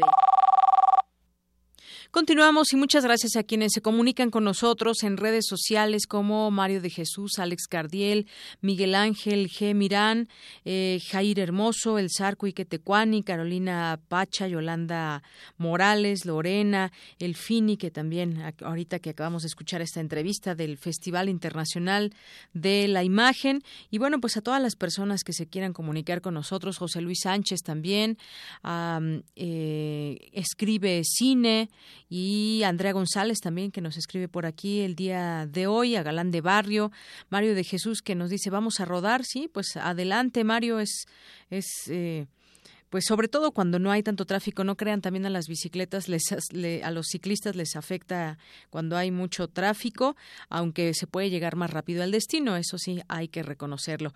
Bueno, pues nos vamos ahora, nos vamos ahora con información de mi compañera Cindy Pérez Ramírez. Un asteroide tuvo un acercamiento peligroso con nuestro planeta hace unos momentos. Cuéntanos, Cindy, muy buenas tardes. Buenas tardes, Deyanira y auditorio de Prisma RU. Investigadores del Instituto de Astronomía de la UNAM explicaron el paso del asteroide 2014 JO25, descubierto en el 2014 por astrónomos de Tucson, Arizona, y que estará este miércoles a 1.8 millones de kilómetros de distancia de la Tierra. La académica de la entidad universitaria María Guadalupe Cordero señaló que para que un asteroide sea catalogado como potencialmente peligroso, debe tener una dimensión mayor a 140 metros y una distancia mínima de acercamiento a la Tierra de 19.5 veces la distancia Tierra-Luna. De estos asteroides potencialmente peligrosos se han detectado hasta la fecha 1798. De estos 1798, 156 son asteroides con más de un kilómetro. A estos son a los que no se les quita el ojo de encima, porque no importa dónde, dónde se estrellen contra la Tierra, causarían un, evento a nivel de extinción. Este objeto no va a representar ningún daño a la población ni a la Tierra, va a pasar realmente todavía bastante lejos, pero eh, sí, sí, llama la atención porque es potencialmente peligroso, porque es eh, grande, más de 140 metros, y porque eh, es um, un buen pretexto para poder comentarles a todos que es importante hacer divulgación de ciencia. Se calcula que el asteroide ha viajado a una velocidad de 33 kilómetros por segundo y su acercamiento servirá para averiguar su densidad y masa. Escuchemos al investigador Rafael Costero Gracia. El objeto en particular que nos está visitando ahora eh, eh, se calcula que es entre 650 metros y más del doble, eh, 1.2 kilómetros, que aparentemente sí refleja bastante más que la Luna, refleja por compararlo con algo, como el doble de cantidad de, luz que refleja la Luna, pero es muy difícil de estudiar este objeto en particular porque además se acerca mucho al Sol, tiene una órbita muy, muy elongada, es enormemente elongada la órbita. De hecho, cruza la órbita de Mercurio, cruza la órbita de Venus y cruza la órbita de la Tierra. Y han calculado desde 400 años antes de, esta fecha hasta 500 años después de esta fecha y han encontrado que eh, nada más hay dos acercamientos eh, parecidos, digamos, e, en, todo ese lapso de 900 años. De Yanira y auditorio, el asteroide 2014 JO25 podrá apreciarse hasta el día de mañana con la ayuda de telescopios. El próximo acercamiento de un objeto de un diámetro comparable o mayor ocurrirá en agosto de 2027. Hasta aquí el reporte. Muy buenas tardes. Gracias, Cindy. Muy buenas tardes. Nos vamos ahora con mi compañero Abraham Menchaca. A pesar de Donald Trump, los inversionistas ven con buenos ojos a nuestro país, incluso a atrae más miradas que Francia o Australia. Cuéntanos, Abraham, buenas tardes. ¿Qué tal, Deyanira? Buenas tardes. Por segundo año consecutivo, México quedó fuera del top 10 de los destinos más atractivos para invertir a nivel internacional.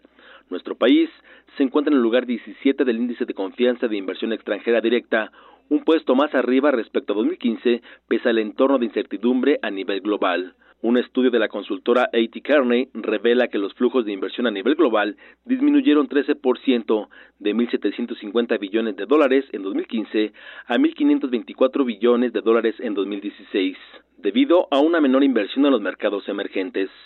El maestro Juan Arancibia, académico del Instituto de Investigaciones Económicas del UNAM, explicó que la renegociación del Tratado de Libre Comercio, así como la corrupción e inseguridad que privan el país, son factores que han frenado la inversión. Hay una imagen de inseguridad, impunidad, corrupción.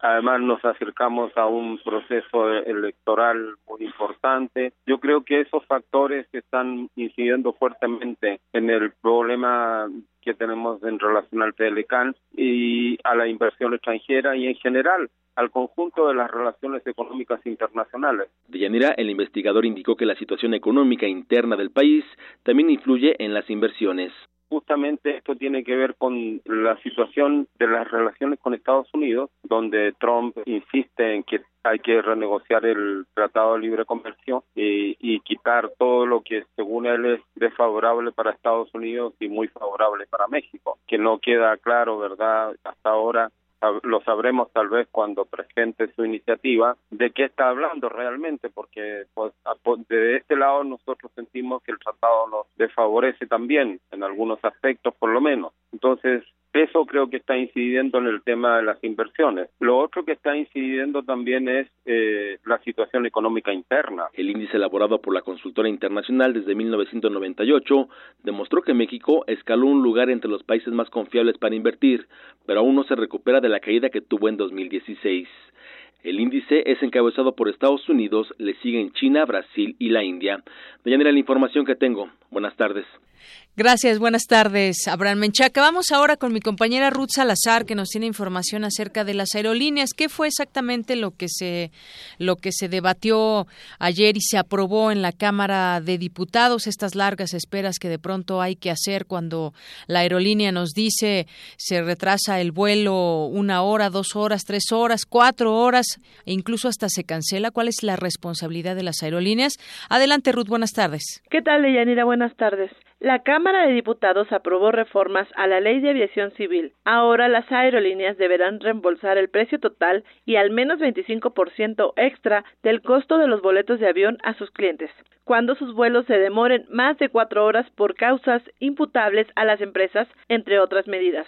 Las adecuaciones aún deben pasar por la Cámara de Senadores y luego entrarían en vigor.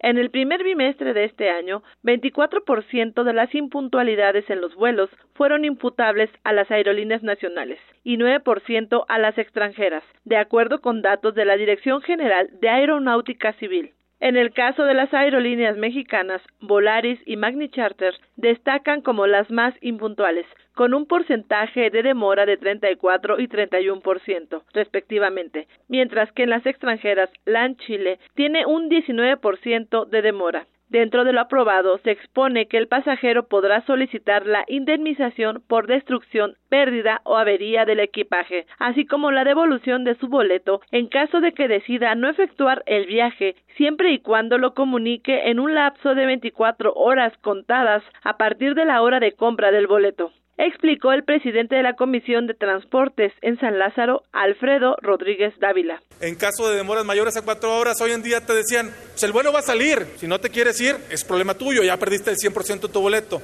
Hoy en día se le pagará 100% de su boleto y 25% más. De Yanira, cabe destacar que también se avaló que la inversión extranjera directa pueda participar hasta en un 49% en el transporte aéreo nacional, transporte en aerotaxi y transporte aéreo especializado. Hasta aquí la información de Yanira. Buenas tardes. Gracias, Ruth. Muy buenas tardes.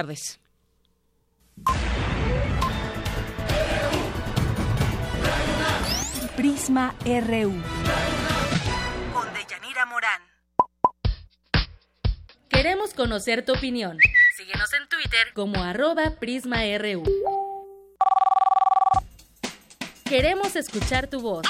Nuestro teléfono en cabina es 55 36 43 39. Debate RU. Prisma RU. Un programa con visión universitaria para el mundo.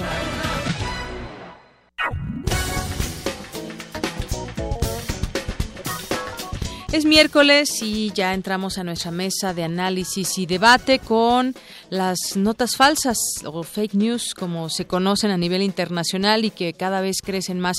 Vamos a platicar hoy, eh, ya están aquí algunos alumnos que platicaremos con ellos, pero antes vamos a entrevistar al maestro Raúl Luna, él es académico de la FES Aragón y consultor en periodismo y redes sociales. ¿Qué tal maestro? Buenas tardes, bienvenido. Hola, Deyanira, muy buenas tardes. Bueno, pues quisiéramos platicar con usted, maestro, ese tema de las notas falsas, aquellos eh, portales que se dedican a crear, a inventar notas que son falsas y que muchas veces, desafortunadamente, se genera que se viralicen en las redes sociales o que la gente las consulte y lo peor de todo es que se den por verdaderas y, las consecuencias que, puede haber eh, en este sentido. Cuéntenos un poco de este tema, maestro. Bueno, mira, lo, primero que tenemos que observar es que estamos viviendo en una economía de la reputación eh, que básicamente se fundamenta en los comentarios eh, que se están realizando en redes sociales, es decir, eh, los mercados son conversaciones y a partir de que dejamos un material que, con cierta mm, planeación hacen en estos sitios, pues evidentemente buscan influir en las, en las personas. ¿Para qué? Pues ya sea para, vamos a hablar en términos reales, estamos en elecciones, pues para darle reputación o para quitarle reputación a alguien, ¿no? ese es uno de los puntos. Pues pensemos que eh, los responsables, pues no solamente son las personas que producen estos contenidos, estas eh, noticias falsas, sino también somos nosotros los usuarios, que no revisamos, eh, por ejemplo, la dirección de la cual vienen. Hay algunos que clonan, por decirlo de alguna bueno, no, no clonan, copian parte de una URL de algún medio de comunicación y suben ahí noticias. ¿Y qué hace la gente? Bueno, pues las comparte. ¿Por qué? Porque simplemente leen el puro encabezado, que es escandaloso, y traen una fotografía que a lo mejor ni siquiera es eh, original, que es eh, trabajada con Photoshop, o, simplemente porque les cae mal un personaje y piensan que es cierto lo que están leyendo, ¿no? Eso, es lo que te diría para, para comenzar. Así es, para comenzar justamente este tema de la reputación, influir en las personas, en temas del momento, por ejemplo, y, más adelante lo comentaremos ahora con todas estas tensiones que hay en Estados Unidos, en Rusia, eh, lo que ha sucedido con las armas químicas y todo este tema que habrá que analizarse con toda seriedad. Encontramos una nota, por ejemplo, que barcos de guerra cerca del Golfo de México, habrá quien lo crea, pero pues es una nota falsa y eso solamente por poner un solo ejemplo de lo que puede de lo que puede hacerse con esos portales y cómo se viralizan y cómo pueden tener quizás tintes eh, del contexto que sí realmente existe, pero que a final de cuentas es una nota falsa. ¿Esto de qué manera, digamos, puede afectar em, pues en, por ejemplo, en una agenda pública nacional o internacional, hasta dónde puede llegar la, una nota una nota falsa? Bueno, pues eh, yo hablaría que no solamente las noticias falsas, porque también pensemos que hay gobiernos que tienen agenda. Eh, concretamente hablaríamos de Estados Unidos en su momento con la invasión que hicieron a Irak. Ellos lo que estuvieron diciendo mucho tiempo es que había armas este, de destrucción eh, masiva. sí, y al final nos dimos cuenta que no hubo tales armas, este, pero fue información que se le dio a los medios de comunicación. También hay que ver que hay responsabilidad por parte de los de los gobiernos en sus líneas de comunicación en dar a conocer cosas que no son reales, ¿no? Y ese es un caso concreto que es de todos conocido y vimos en qué estado quedó este ese país, eh, ¿Cuáles son las condiciones? Bueno, pues evidentemente los que dominan los medios de comunicación, la información que nos llega es que pues eh, se hizo un bien, ¿no? Se, se, se hizo un trabajo para liberar a un pueblo, etcétera, o como ustedes quieran verlo, pero en realidad se partió de una agenda falsa de un gobierno. Eso es una parte que, que, conviene ver también, qué hacen los gobiernos para que para crear esas eh, filtraciones o esas noticias falsas. Y por el otro lado está la gran industria de las noticias falsas, valga la cacofonía, este en donde, bueno, pues sabemos que hay mucha gente que tiene intereses, tiene una agenda particular y utiliza estos portales, estos sitios noticiosos para difundir eh, noticias que van en detrimento de la reputación de alguna organización, de algún político, de algún personaje público, este, de algún artista, en fin, todos podemos ser susceptibles en este caso, incluido un gobierno, este, justo con el tema que estabas tú mencionando, y que puede perjudicar, ¿por qué? Porque genera miedo, ¿por qué? Porque genera inestabilidad, ¿no? en las personas este, y bueno, a veces hay que salir a decir, bueno, pues esto no es cierto, y para eso tienen que estar también muy atentos los gobiernos estatales y federales para, no solamente me refiero a México, me refiero de, otras naciones para saber qué se está diciendo en estos sitios, porque a veces no le damos importancia, pero nuestra reputación está en juego, nuestra seguridad está en juego, y lo digo de verdad. ¿Por qué? Porque mientras más gente esté repartiendo, esté compartiendo esta información, pues más fuerza llega a tomar y pensemos que una mentira que se repite mil veces, pues a veces se convierte en una realidad, ¿no? Así es, es un, es un grave problema y pues también discutiremos en un momento más esto que usted pone en la mesa, la responsabilidad de parte de los gobiernos en, eh, en las informaciones. Ahora incluso también se habla de lo que sucede en Siria, de cómo eh, se puede estar manipulando esta información, pero bueno, son, son varios, varios, varias aristas en este, en este tema, de qué manera influyen, de dónde salen y sobre todo la facilidad con la que se tiene ahora de construir una, una noticia falsa que puede ser a través de Internet. Hay sitios que permiten hacer eso y eh, crea tu propia noticia y entonces si tú la subes y metes información eh, falsa, pues se puede viralizar y, en algún momento creerse por muchas personas. Así es, y, fíjate, justo lo que acabas de mencionar, estas herramientas, eh, contrario a lo que debieran eh, servir Internet o las nuevas tecnologías que yo diría que sería para ir hacia adelante, pues la gente a veces se pone a jugar, algunos lo hacen con total dolo, por supuesto, pero eh, hay que verificar, en este caso lo diría yo como usuarios, qué es lo que se está compartiendo en redes sociales. Hay que decirle a nuestros amigos en Facebook o en Twitter, esta nota es falsa, y, darle una referencia de lo que es real, remitirlos a, fuentes verdaderas, confiables, en este caso de gobiernos, instituciones públicas, privadas, vincularlos a estudios, porque aquí no se trata de ir más rápido. Si vamos muy rápido, no vamos a verificar nada y vamos a estar compartiendo basura.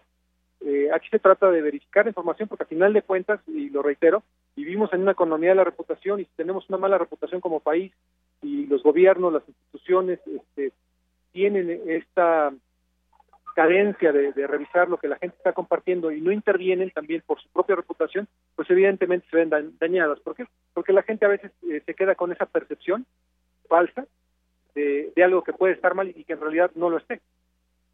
Así es. Bueno, pues eh, maestro Raúl Luna, me ha dado mucho gusto platicar con usted y que nos introduzca al tema que estaremos comentando en este día. Gracias por su participación con nosotros aquí en Prisma RU de Radio UNAM. Muchísimas gracias a ustedes y muy buenas tardes. Muy buenas tardes. El maestro Raúl Luna es académico de la FES Aragón y consultor en periodismo y redes sociales. Y bueno, pues ya están aquí con nosotros Alejandro Vargas Rafael, estudiante de sexto semestre de la carrera de Ciencias Políticas y Administración Pública de la FES Acatlán. Alejandro, bienvenido. Buenas tardes. Buenas tardes, muchas gracias. Y Ángel Mendoza, estudiante de octavo semestre de la carrera también de Ciencias Políticas y Administración Pública de la FESA Catlán. ¿Qué tal, Ángel? Bienvenido. ¿Qué tal, Deyanira? Buenas tardes. Y si les parece bien, antes de entrar de lleno a nuestro tema de hoy, vamos a escuchar este Vox Populi. Les preguntamos a algunas personas si saben identificar o cómo es que identifican las noticias falsas y esto fue lo que nos respondieron.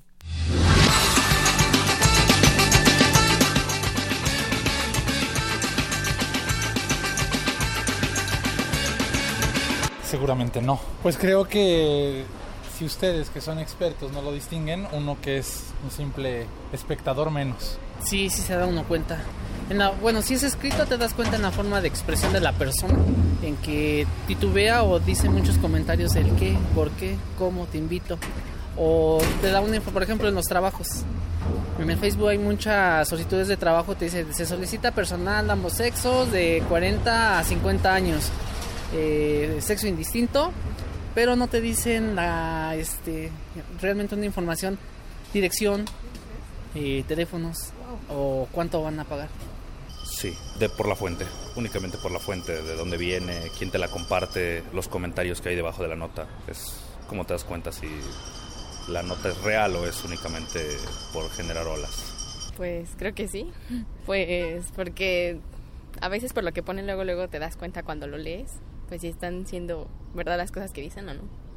Yo pues por simplemente por la fecha cuando abres el pues la noticia te tienes que fijar en la fecha, igual el encabezado siempre cuando son palabras así muy rimbombantes o que ay te vas a asustar algo así es luego luego te das cuenta pues que no es real la noticia, ¿no? No soy muy afecta a las redes sociales, si no no sabría distinguirlo.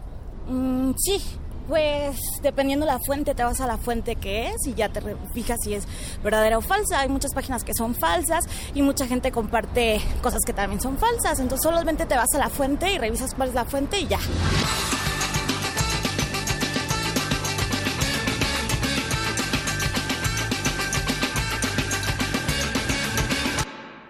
Bien, pues entremos de lleno al tema. Decían algunas personas cómo identificar las noticias falsas. Algunos decían por la fuente, por la fecha, cómo está redactado. Puede que sí, pero también habrá que andarse con mucho con mucho tiento en este en este tema porque cómo está redactado lo pueden redactar perfectamente siendo una noticia falsa se puede poner una fecha que también puede resultar falsa no solamente la fecha, sino la información. Y las fuentes, yo creo que ahí nos, nos vamos acercando más en cómo distinguir si es verdadera o no una, una noticia, porque hay fuentes que son serias y hay fuentes que no sabemos ni quién está detrás o quiénes son, están detrás de portales, que sobre todo de donde están creándose estas, estas eh, estas noticias. Bueno, pues el peso de los medios de comunicación en la construcción de la agenda pública nacional. Empezamos contigo, Ángel Mendoza, pues qué opinas del tema y no solamente pues qué opinas del tema, sino eh, pues el papel que juegan las noticias falsas hoy en día. ¿Qué tal? Eh, antes que nada me gustaría enviar un cordial saludo a todos los radioescuchas. Eh, para comenzar, considero tu reflexión bastante importante ya que el peso que tienen estas noticias falsas, eh, como lo acabamos de escuchar en el Vox Populi, en ocasiones eh, se van con la finta de que solo es una cuestión de redes sociales y sin embargo no es así ya que eh, como ejemplo no tenemos recientemente que López Dóriga en su noticiero compartió una imagen de un Javier Duarte, de Javier Duarte en ese momento no estaba en, en Estados Unidos me parece. Y entonces no vuelvo a lo mismo, no se remite únicamente a redes sociales, además de que no es un asunto en el cual solo nos podemos guiar en cuanto a la redacción, ya que eso es algo que se puede manipular de manera muy sencilla. y también me parece importante rescatar el, el peso ¿no? que tienen estas noticias falsas. Vamos a introducirlo de manera inmediata. Eh, se trata de contenidos que tergiversa, tergiversan información o que eh, son empleadas para calumniar respecto a un tema y como sabemos las crean diferentes plataformas. El problema aquí es que qué uso se le da, ¿no? Porque en ocasiones recibimos información que eh, de un momento a otro se hace viral y entonces eh, todos tus contactos empiezan a replicarla, ¿no? Ya sea en redes sociales o incluso en el Vox Populi. Me remito a un ejemplo, ¿no? Recientemente, bueno, eh, a inicios de año eh, sucedió un evento de saqueos en el Estado de México. Sin embargo, eh, se difundían algunos mensajes vía WhatsApp, Facebook, Twitter, donde decían que habían saqueos en otras zonas que no eran correspondientes al Estado de México o anunciaban cierto peligro. Entonces esto incluso puede tener un impacto muy significativo en la parte económica, ya que fue a principios de año y vimos que ciertas eh, actividades económicas se vieron limitadas porque se les infundió el miedo el miedo de que abrieran sus negocios y así eh, no, no proliferaran sus actividades. Em, me parece también rescatable ¿no? que el, en la cuestión de la, de la agenda lo podemos ver también aquí en, en la bueno en México sí. Eh, Recientemente Videgaray había anunciado, bueno, cuando estuvo esto, ¿no? El, tratado entre Trump y, y Videgaray para la redacción de ciertos lineamientos, ¿no? Que se tenían que seguir para la cuestión migratoria, em, habían medios como por ejemplo el New York Times que decía que no no, eh, no había una una redacción como tal de solo de, Trump sino que más bien Videgaray también eh, colaboraba no entonces Videgaray replica de, manera eh, pertinente y dice que, que, se trata de una noticia falsa. Eh, lo que, a lo que quiero llegar es que en ocasiones esto se puede utilizar de manera mm, como un juego, ¿no? Como eh, dependiendo quién ponga en la mesa las noticias porque si bien se trata de una construcción propia de los medios de comunicación, el gobierno juega un papel muy importante, ya que ellos eh, deciden de qué manera la utilizan, ya sea, como repetí anteriormente, para desacreditar a alguien o incluso, eh, yo creo que atenta contra principios democráticos, ¿no? Sobre la libre expresión o incluso si un régimen está en contra de noticias que no le favorezcan, evidentemente las va a descartar, ¿no? Va a señalar que son falsas. Tenemos el caso de Rusia, eh, en Estados Unidos eh, la proliferación a partir de la de la campaña presidencial de Donald Trump, donde incluso se señalaba a Hillary Clinton como responsable, ¿no? De algunas redes eh, de, de trata de, personas.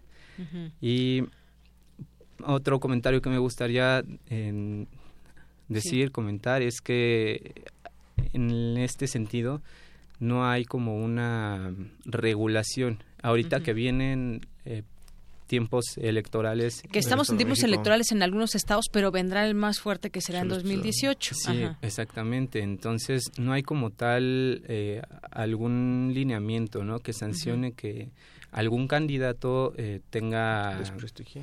Bueno, sí, o sea, se pueden desprestigiar a los candidatos, pero no directamente un candidato va a ser la persona que impulse estas noticias, sino puede ser a través de, su gente, de sus cuadros o incluso de miembros cercanos a su partido, pero directamente él no va a ser. Así es. Y además veremos que el impacto que va a tener en las redes sociales va a ser negativo. No quiere decir que el uso de las redes sociales lo favorezca a que gane una elección, pero sí le da la carga del desprestigio una vez que compartimos información eh, Así es. falsa. Y, y, bueno, sobre todo diferenciar entre lo que es una noticia falsa como tal, creada para eh, con pues algún tipo de fin que podemos desconocer para denostar a algún personaje, para crear un ambiente que no es y están las notas que de pronto se han publicado, pero no es que no sean noticias falsas, sino no están verificadas, algo falla y entonces el lo que conocemos en el periodismo como las las voladas, ¿no? Que, que se voló eh, X eh, periodista y escribió una información imprecisa en un medio formal, en un medio reconocido, pero eso es otra cosa diferente. Las noticias falsas, estamos hablando, son aquellas que se crean en, en, medios que no son confiables y que pues pueden tener distintos, distintos fines. ¿Tú qué opinas acerca de esto que estamos platicando, Alejandro? ¿Qué tal? Buenas tardes. Pues en primero quiero remarcar que el peso de esas noticias es porque hay una demanda la sociedad demanda cierta información y es cuando ellos aprovechan para manipular este tipo de información. O sea, si no hubiera quien la consumiera, no hubiera quien, o sea, cómo se propaga la noticia. Por lo que nos lleva también a una falta de educación en las masas. No hay una conciencia como tal. A veces las personas creen que el compartir la noticia no le va a, a caer de peso a alguien. Sin embargo, sí llega a permear. O incluso hay noticias que tú crees que o sea, dices, es imposible que alguien crea esta noticia, sin embargo, por lo mismo de la falta de educación, puede ver que sí hay gente que sí le llega a permear totalmente en su vida.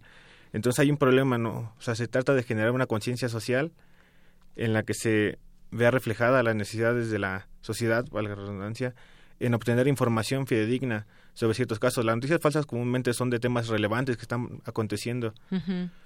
Supongamos el ejemplo que ponían del actual conflicto entre Estados Unidos y Siria. Y Exactamente, por ejemplo, esto que decía alguien en el Vox Populi de la redacción, pues si leemos la redacción quizás no es no es una redacción tan eh, mala, pero está completamente inventada, ¿no? Y hasta tiene sus fuentes y demás, pero pues es una noticia que sale de un portal que se llama espectador.com.mx, que es una página pues que no ni tiene credibilidad y no es un portal de noticias de noticias verdaderas, sino todo lo contrario. Sí, eh, disculpa, ¿eh? Ocasiones incluso las eh, mismas URLs son parecidas entre Exacto. la que proporciona una noticia falsa a un medio que tiene mayor confiabilidad. No quiero decir que tiene eh, mayor... eh, bueno, que tiene toda la razón. Sí, sí, hay un medio que, se llama el, El Espectador, por ejemplo, ¿no? En, en Chile, que existe, pero no es este del que estamos hablando, y entonces se puede generar esa, esa confusión. Nos decías, Alejandro. Sí, sí, sí. Este, también tengo, bueno, me parece que la gente ha solicitado lo que le he enseñado a demandar, o sea, la gente demanda ya un pensamiento que le han marcado. Pues supongamos que las noticias falsas comúnmente siempre desprestigian o alteran, o sea, comúnmente son con ese fin. No he visto- es poco la, las noticias falsas que llegan a ser para generar un bien. Entonces la gente ya está acostumbrada a demandar ciertas noticias que sean catástrofes, que sean conflictos, que es algo que te vaya a afectar directamente Algo viral. conforme a las necesidades. Es lo que se viraliza comúnmente.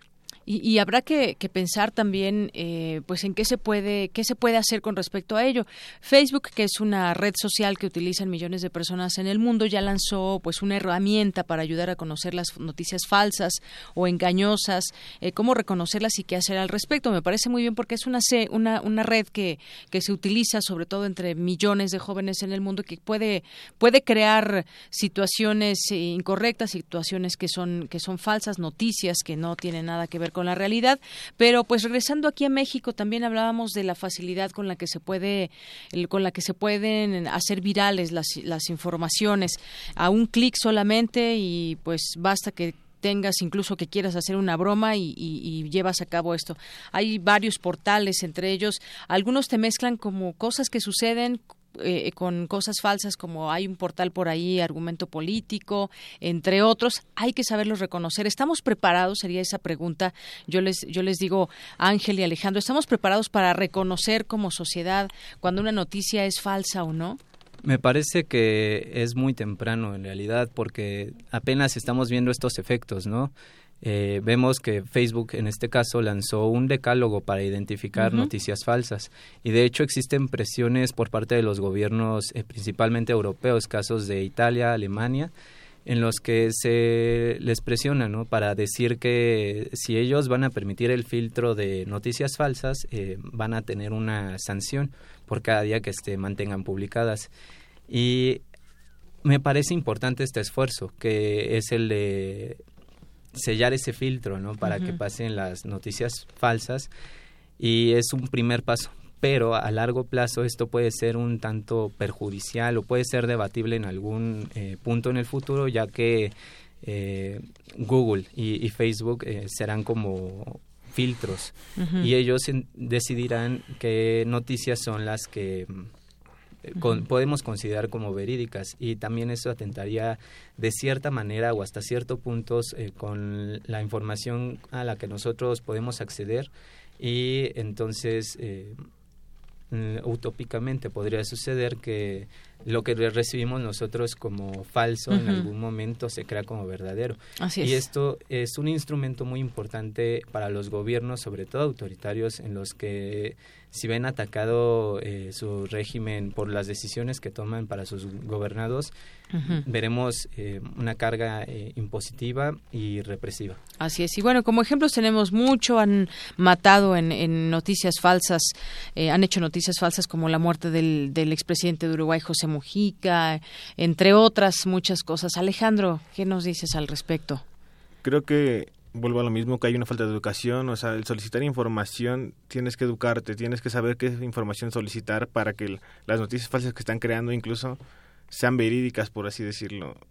No, mm, ¿cómo me explico? Ajá, que una noticia eh, falsa sepamos que, realmente es falsa. Que se, o sea, que todas las noticias que están demandando, tú las solicites de una manera como ciudadano, Ujú.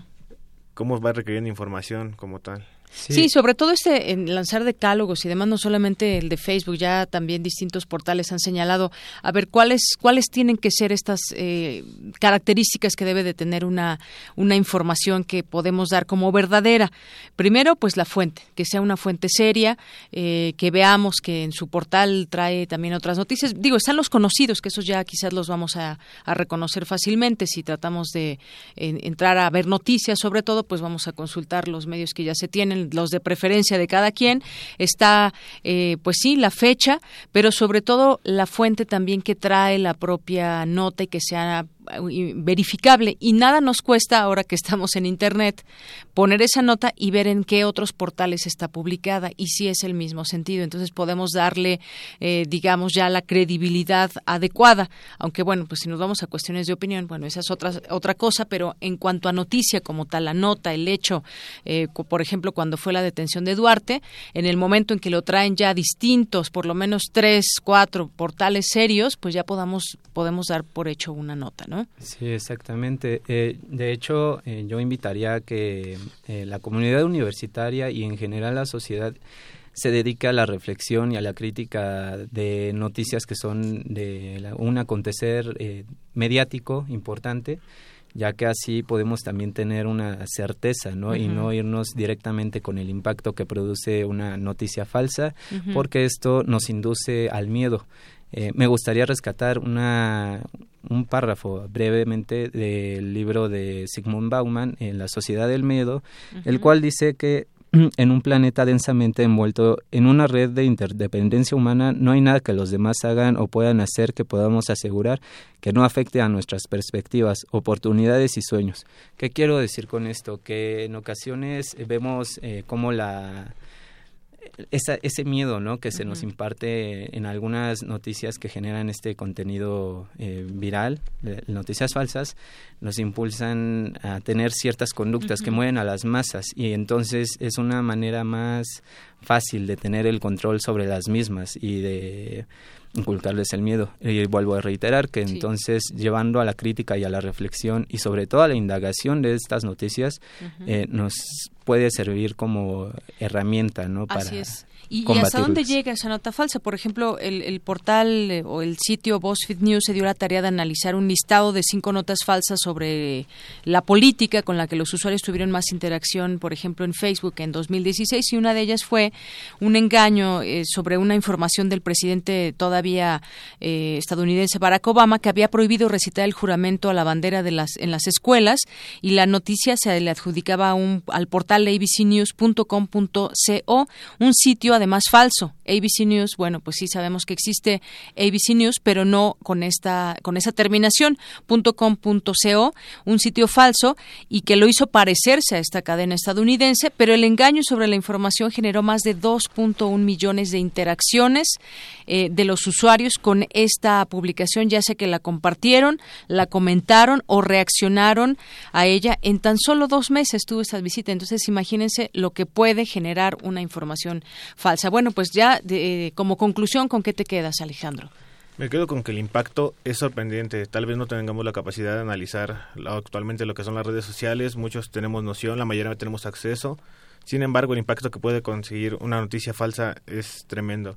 Entonces, simplemente creo que queda invitarnos a una reflexión acerca de todo eso. No simplemente compartir. El poder de un clic es puede ser incluso destrucción masiva y sobre todo exactamente sobre todo encontrar esos eh, esos sitios que nos están diciendo cómo identificar esas esas noticias falsas. Con qué te quedas Ángel sí Yanira yo me quedo con esta parte también de la crítica. Eh, lo que reiteré de manera bueno hace unos instantes sobre el, el, sentido que debemos de tener como comunidad eh, para compartir estas noticias y hace bueno no compartir que no se malentienda sino que pongamos en tela de juicio para manifestar su veracidad.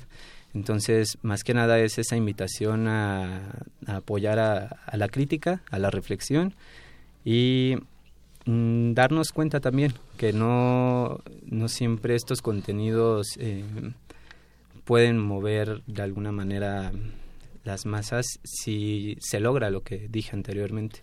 Así es, bueno, pues todo un, negocio también parecerían ser todo lo que deriva de este de este tema, los famosos bots que nos podemos ir de las noticias falsas a todo lo que sucede también eh, en torno o derivado de muchas veces estas noticias donde hay una serie de cosas que están sucediendo que son reales, los los bots que parecen ser personas reales de pronto pero que no lo son y todo el negocio que hay porque hay grandes despachos que llegan a cobrar millones de pesos por mes, ya sea por eh, eh, pues ciertas cierto tipo de publicaciones también de dudosa procedencia y de dudosa fuente pero esto pues enmarquémoslo así muchos han visto un negocio en ello lo cual ha afectado mucho y me quedo con lo que dicen ustedes habrá que eh, pues saber diferenciar, aprender a diferenciar las noticias falsas de las verdaderas. Pues muchas gracias Alejandro Vargas y Ángel Mendoza de la FES Acatlán que nos acompañaron hoy en nuestra mesa de debate y análisis. Gracias, a ti, Yanira. Buenas tardes. Igualmente.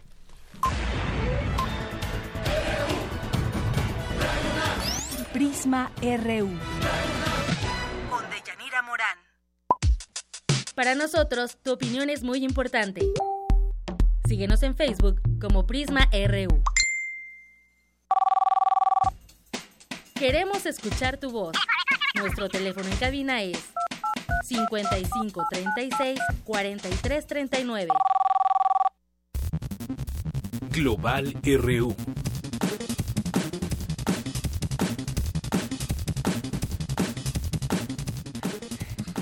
Y bueno, ya estamos en materia internacional. Aquí nos acompaña Eric Morales. ¿Qué tal, Eric? Buenas tardes. Buenas tardes, Deyanira. Tenemos mucha información internacional este miércoles 19, así que iniciemos con nuestras breves.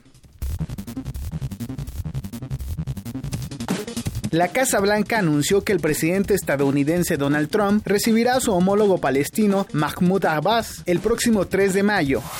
El vicepresidente de Estados Unidos, Mike Pence, aseguró que su país dará una respuesta aplastante en caso de un ataque de Corea del Norte. La autoridad electoral en Turquía rechazó anular el referéndum que incrementó las facultades ejecutivas y legislativas del presidente Recep Tayyip Erdogan. La representación de Francia ante la Organización de las Naciones Unidas aseguró que probará que el gobierno de Bashar al-Assad estuvo detrás del ataque químico en Siria. El Parlamento británico aprobó la petición de la primera ministra Theresa May de realizar elecciones generales anticipadas el próximo 8 de junio. Con base en cifras de la Organización para la Cooperación y el Desarrollo Económico, la mayoría de los adolescentes de 15 años que viven en los países desarrollados están satisfechos con sus vidas. Un juez chileno ordenó la liberación de Edgar Ceballos, condenado a cuatro años de cárcel por torturar y asesinar en 1974 al general Alberto Bachelet, padre de la presidenta Michelle Bachelet. Ahí esta información de lo que sucedió alrededor del mundo este miércoles. Y en otro tema hablemos de Venezuela, país que vio nacer al libertador Simón Bolívar y que conmemora este miércoles el 207 aniversario de uno de los movimientos populares que fueron fundamentales para su independencia. En este marco y desde luego haciendo alusión a la efeméride, la oposición al gobierno del presidente Nicolás Maduro, encabezada por el gobernador de Miranda, Enrique Capriles, Jesús Torrealba, jefe de la Mesa Unidad Democrática, y Lilian Tintori, esposa del opositor Leopoldo López, encarcelada desde 2014 han salido a las calles de Caracas para exigir elecciones inmediatas y un cambio de gobierno. El movimiento, que fue llamado la madre de todas las marchas, tiene el objetivo de hacer presión para que el mandatario venezolano convoque a nuevas elecciones. Se calcula que esta es la movilización más grande que se ha llevado a cabo, a cabo en Venezuela desde el pasado mes de marzo, eh, cuando el Tribunal Superior anuló las facultades del Parlamento. Eh, el presidente Nicolás Maduro, ante esta movilización, activó eh, el Plan Zamora, con el cual pretende proteger a, a, la ciudad de Caracas de cualquier incidente que se llegue a dar durante estas movilizaciones. También el presidente de la Asamblea Nacional, Julio Borges, quien es opositor, pidió a las Fuerzas Armadas no reprimir la movilización, puesto que con este plan Zamora el ejército ha salido a las calles, parte del ejército, para salvaguardar pues la seguridad también de los simpatizantes que hoy también salieron a marchar a Caracas. Entrevisté al doctor José Briceño Ruiz, académico de la Universidad de los Andes en Mérida, eh, allá en Venezuela, e investigador visitante en el Centro de Estudios sobre América Latina y el Caribe de la UNAM, y me comentó que esta manifestación acentúa la crisis política y social de Venezuela que comenzó en septiembre del año pasado. Escuchemos lo que dijo a los micrófonos de Radio UNAM son los venezolanos quienes están viviendo las dificultades, ¿no? Son los venezolanos quienes están viviendo la crisis, la falta de acceso a medicamentos, la escasez, la inflación de 700%, la inseguridad pública, y yo creo que es allí y obviamente en el desconocimiento de las reglas del juego democrático que implica el desconocimiento de la Asamblea Nacional, donde hay que analizar, donde hay que buscar las causas de la manifestación de hoy, de las manifestaciones de las semanas anteriores y de las que puedan seguir viniendo, porque quizás el proceso no se termina hoy, a pesar de que se diga que es la gran marcha. El académico venezolano también apuntó que ante estas manifestaciones y el rechazo al gobierno de Maduro, el mandatario debe dar pauta a un cambio democrático. Escuchemos. Ahora, yo sí creo que en una sociedad democrática, en una crisis tan intensa como la que vive Venezuela, eh, un país en buena medida polarizado, con niveles incluso alarmantes de uso de la violencia en la actividad política, esta alianza cívica militar de la que habla el presidente Maduro, que es muy peligroso en cualquier sociedad democrática. Yo creo que en ese escenario tan complejo y tan difícil, la solución son las elecciones, porque es el pueblo quien tiene la última palabra y es quien va a decir, queremos que haya una continuidad del gobierno de Maduro o pensamos que esto colapsó, que esto no tiene futuro y queremos nuevas vías y nuevos caminos para el país. Además, subrayó que la movilización de este miércoles es una llamada de atención de lo que pueda suceder en un futuro inmediato. Es una llamada para, para que el, grupo en, el poder en Venezuela se sentase a reflexionar qué es lo que está sucediendo, por qué está perdiéndose la base popular del chavismo, por qué el chavismo hoy en día es una minoría en términos políticos en el país. Eh, eso no ha sucedido hasta ahora, pero yo creo que esta marcha sí tiene un impacto significativo porque demuestra que hay una voluntad, un deseo de cambio en la sociedad venezolana también entrevisté al profesor Efraín Hernández del Valle, académico de la Facultad de Estudios Superiores Acatlán, quien mencionó que las megamarchas de, del día de hoy de la oposición y las movilizaciones de los simpatizantes de Maduro muestran un gran, una gran polarización en Venezuela. escuchemos lo que nos dijo acá en Radio UNAM hay polos muy marcados dentro de la sociedad venezolana. Unos a favor con una condición recalcitrante con, con Maduro y otros en contra igualmente, con una condición sumamente opuesta en la que no hay un punto medio. Es, es, eh, maniqueísta esta, esta posición, en donde, eh, reitero, la sociedad está eh, dividida en un sí y en un no. Ahora, la condición de Maduro ahora es, es ya un poco, un poco más delicada, bueno, mucho más delicada. Respecto a las declaraciones del presidente Nicolás Maduro, quien aseguró que con esta movilización Estados Unidos inició un golpe de Estado a su gobierno, el académico dijo lo siguiente es, es evidente una, una posición de echarle la culpa a alguien en el exterior. Sí, este, no podemos confiar, por supuesto, en el gobierno norteamericano, eso, eso es un hecho, y e, históricamente así, así ha pasado. Sin embargo, este, eh, el gobierno norteamericano ahorita tiene otros problemas mucho más graves con, con Corea y con Siria y con Afganistán. Entonces, este, ahorita no, no la, la, postura norteamericana no es voltear a ver a, a, a América, a salvo este, su discurso eh, eh, de envalentonado de poner un muro, pero está en la frontera. El investigador de la FESA Catlán también coincidió en que el gobierno de, de, Maduro debe abrir la puerta a nuevas elecciones. Y bueno, pues como datos curiosos, te digo que la marcha, o más bien como datos de que se han dado de, de esta marcha, eh, comenzó a las 11 de la mañana, tiempo del centro de, de Venezuela, eh, en donde se estima que participan 400 personas procedentes de todo el país, tanto opositores como simpatizantes a, al gobierno de de, Nicolás Maduro. Medios internacionales han, han, reportado que pues hay cercos policíacos alrededor de, de Caracas, donde también se han lanzado gases lacrimógenos para para repeler a los manifestantes. También lamentablemente se ha reportado la muerte de un joven de 17 años quien resultó herido eh, por una bala en, en la cabeza y, bueno pues ha, ha sido alcanzado eh, por un disparo esto a consecuencia pues de, de, las manifestaciones aunque aún no se sabe de dónde provino eh, esa bala. Si te parece vamos a escuchar parte de, de las manifestaciones de lo que se ha vivido allá en Venezuela este miércoles miércoles.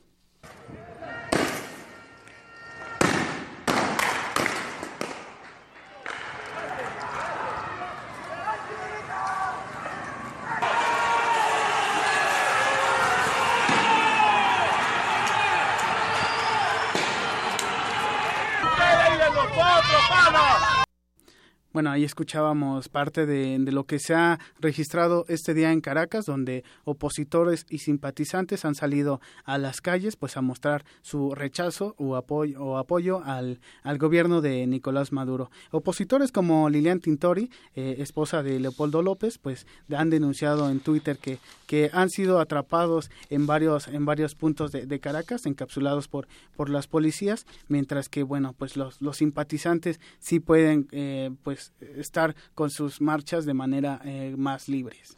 Así es. Bueno, pues muchas gracias, Eric. Y bueno, está también lo que la amenaza, como le ponen muchos medios de Trump, de que si no hay grandes logros en el Tratado de Libre Comercio o, o grandes beneficios para Estados Unidos, le dirán adiós a este tratado. Sí, el presidente Trump declaró eh, el día de ayer que si eh, México eh, no quiere negociar eh, o se niega a hacer, eh, digamos, a que Estados Unidos tenga más beneficios en este tratado de libre comercio de América del Norte, pues se re, re, retirarán de, de, de, de, este, de este tratado. Por Así parte del el gobierno mexicano, pues ha respondido que le, en ese sentido apoyaría a Japón para que fortalezca el acuerdo transpacífico. Así es, insiste en que hay reglas que no les benefician a ellos. Y bueno también está lo que lo que dice John Kelly que México sufre por gran consumo de drogas en Estados Unidos. Nada nuevo tampoco. Vamos a ver cómo pues durante la época Trump cómo le va a México en ese tema. Y ahora que decías Japón se adueña el aguacate mexicano de Japón. Esa es una muy buena noticia.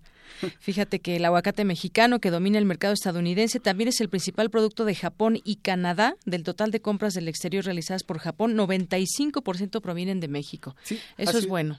Hace, hace unos días el embajador de, de Japón en. México mencionaba que varios empresarios japoneses habían ya llegado a nuestro país, pues precisamente para conocer más sobre este producto mexicano. Así es. Bueno, pues gracias, Eric. Gracias a ti. Buenas tardes. Prisma RU.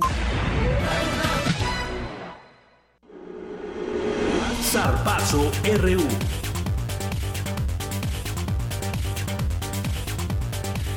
¿Qué tal, Isaí Morales? ¿Cómo estás? Muy bien, Deyanira, ¿me extrañaron?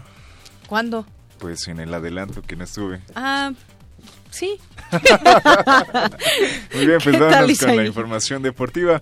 Seis pugilistas del UNAM eh, consiguieron su pase a la Universidad Nacional luego de participar en el clasificatorio de la especialidad. A la eliminatoria nacional acudieron más de 200 atletas universitarios y las competencias en la Universidad Nacional serán del 2 al 4 de mayo en la Autónoma de Nuevo León. Y continuando con la información de los Pumas, Juan Francisco Palencia, técnico de este equipo, le hace frente a las críticas que ha recibido en los últimos días debido a los resultados del equipo y que incluso el sábado pasado el hashtag fuera Palencia se volvió tendencia en las redes sociales tras la última derrota ante Tigres de 4 por 0. Escuchemos lo que dijo el técnico Puma. Nosotros somos ganadores y queremos calificar. No estoy poniendo ningún paro ni, ni, ni, ni, ni excusas, porque a mí no me gustan las excusas. Yo acepto lo que estoy haciendo mal, que no me estoy defendiendo del todo bien y eso es una realidad. Bueno, ahí ya lo acaba de confesar, no se está defendiendo de todo bien y en estos momentos los auriazules están fuera de la zona de clasificación y también están comprometidos a sacar los nueve puntos que aún quedan en disputas y aspiran a la liguilla. Palencia recalcó que el- en el equipo no hay lugar para las excusas y no se ha perdido la idea de ganar y clasificar. Además aprovechó para resaltar el buen equilibrio que vive en el club eh, entre foráneos y canteranos, por lo que dijo continuará apoyando el proyecto. Y pasando a información del fútbol americano, se dio a conocer la fecha para que la NFL regrese al Estadio Azteca con el duelo entre los Raiders y los actuales campeones, los Patriotas. Será el próximo 19 de noviembre cuando los las dos franquicias se midan en el horario estelar en la semana 11 de la liga. Y bueno, una noticia lamentable, la madrugada de este miércoles murió el ex ala cerrada de los Patriotas, Aarón Hernández, tras ahorcarse en su celda. Hernández, de 27 años, había sido exonerado hace unos días de dos homicidios, pero en 2013 fue sentenciado a cadena perpetua por el asesinato de Odin Lloyd, quien salía con la hermana de su prometida. Pues lamentable lo que pasó con este jugador, Aar- Aarón Hernández, que la verdad era una promesa en el fútbol americano. 27 años. 27 años, muy joven. Ni hablar. Así pasa. Pues de Yanira, hasta aquí la información deportiva. Gracias, Isaí. Buenas tardes.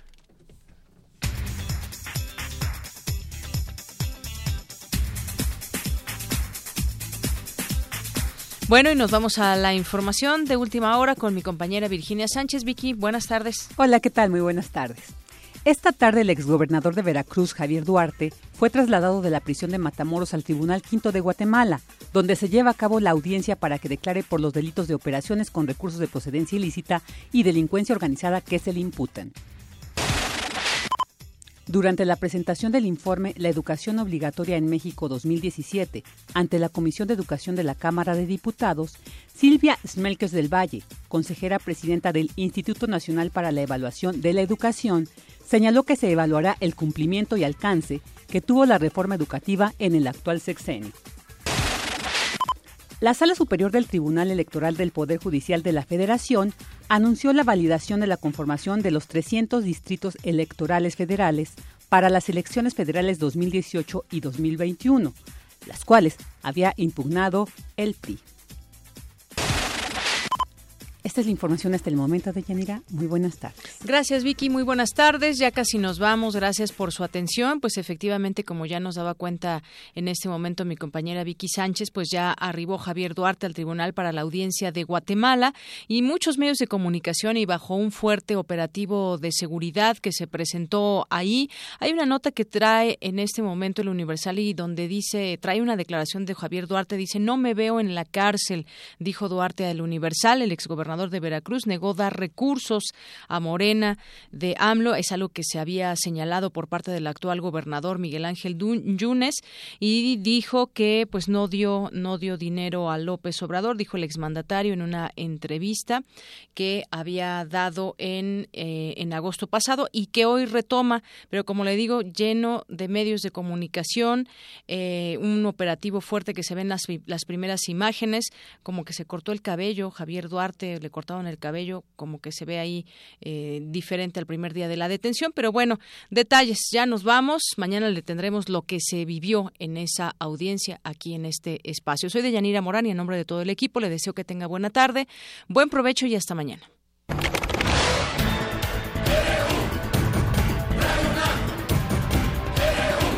Prisma RU. Los perfiles del acontecer universitario de México y el mundo en una frecuencia. De lunes a viernes, de una a 3 de la tarde.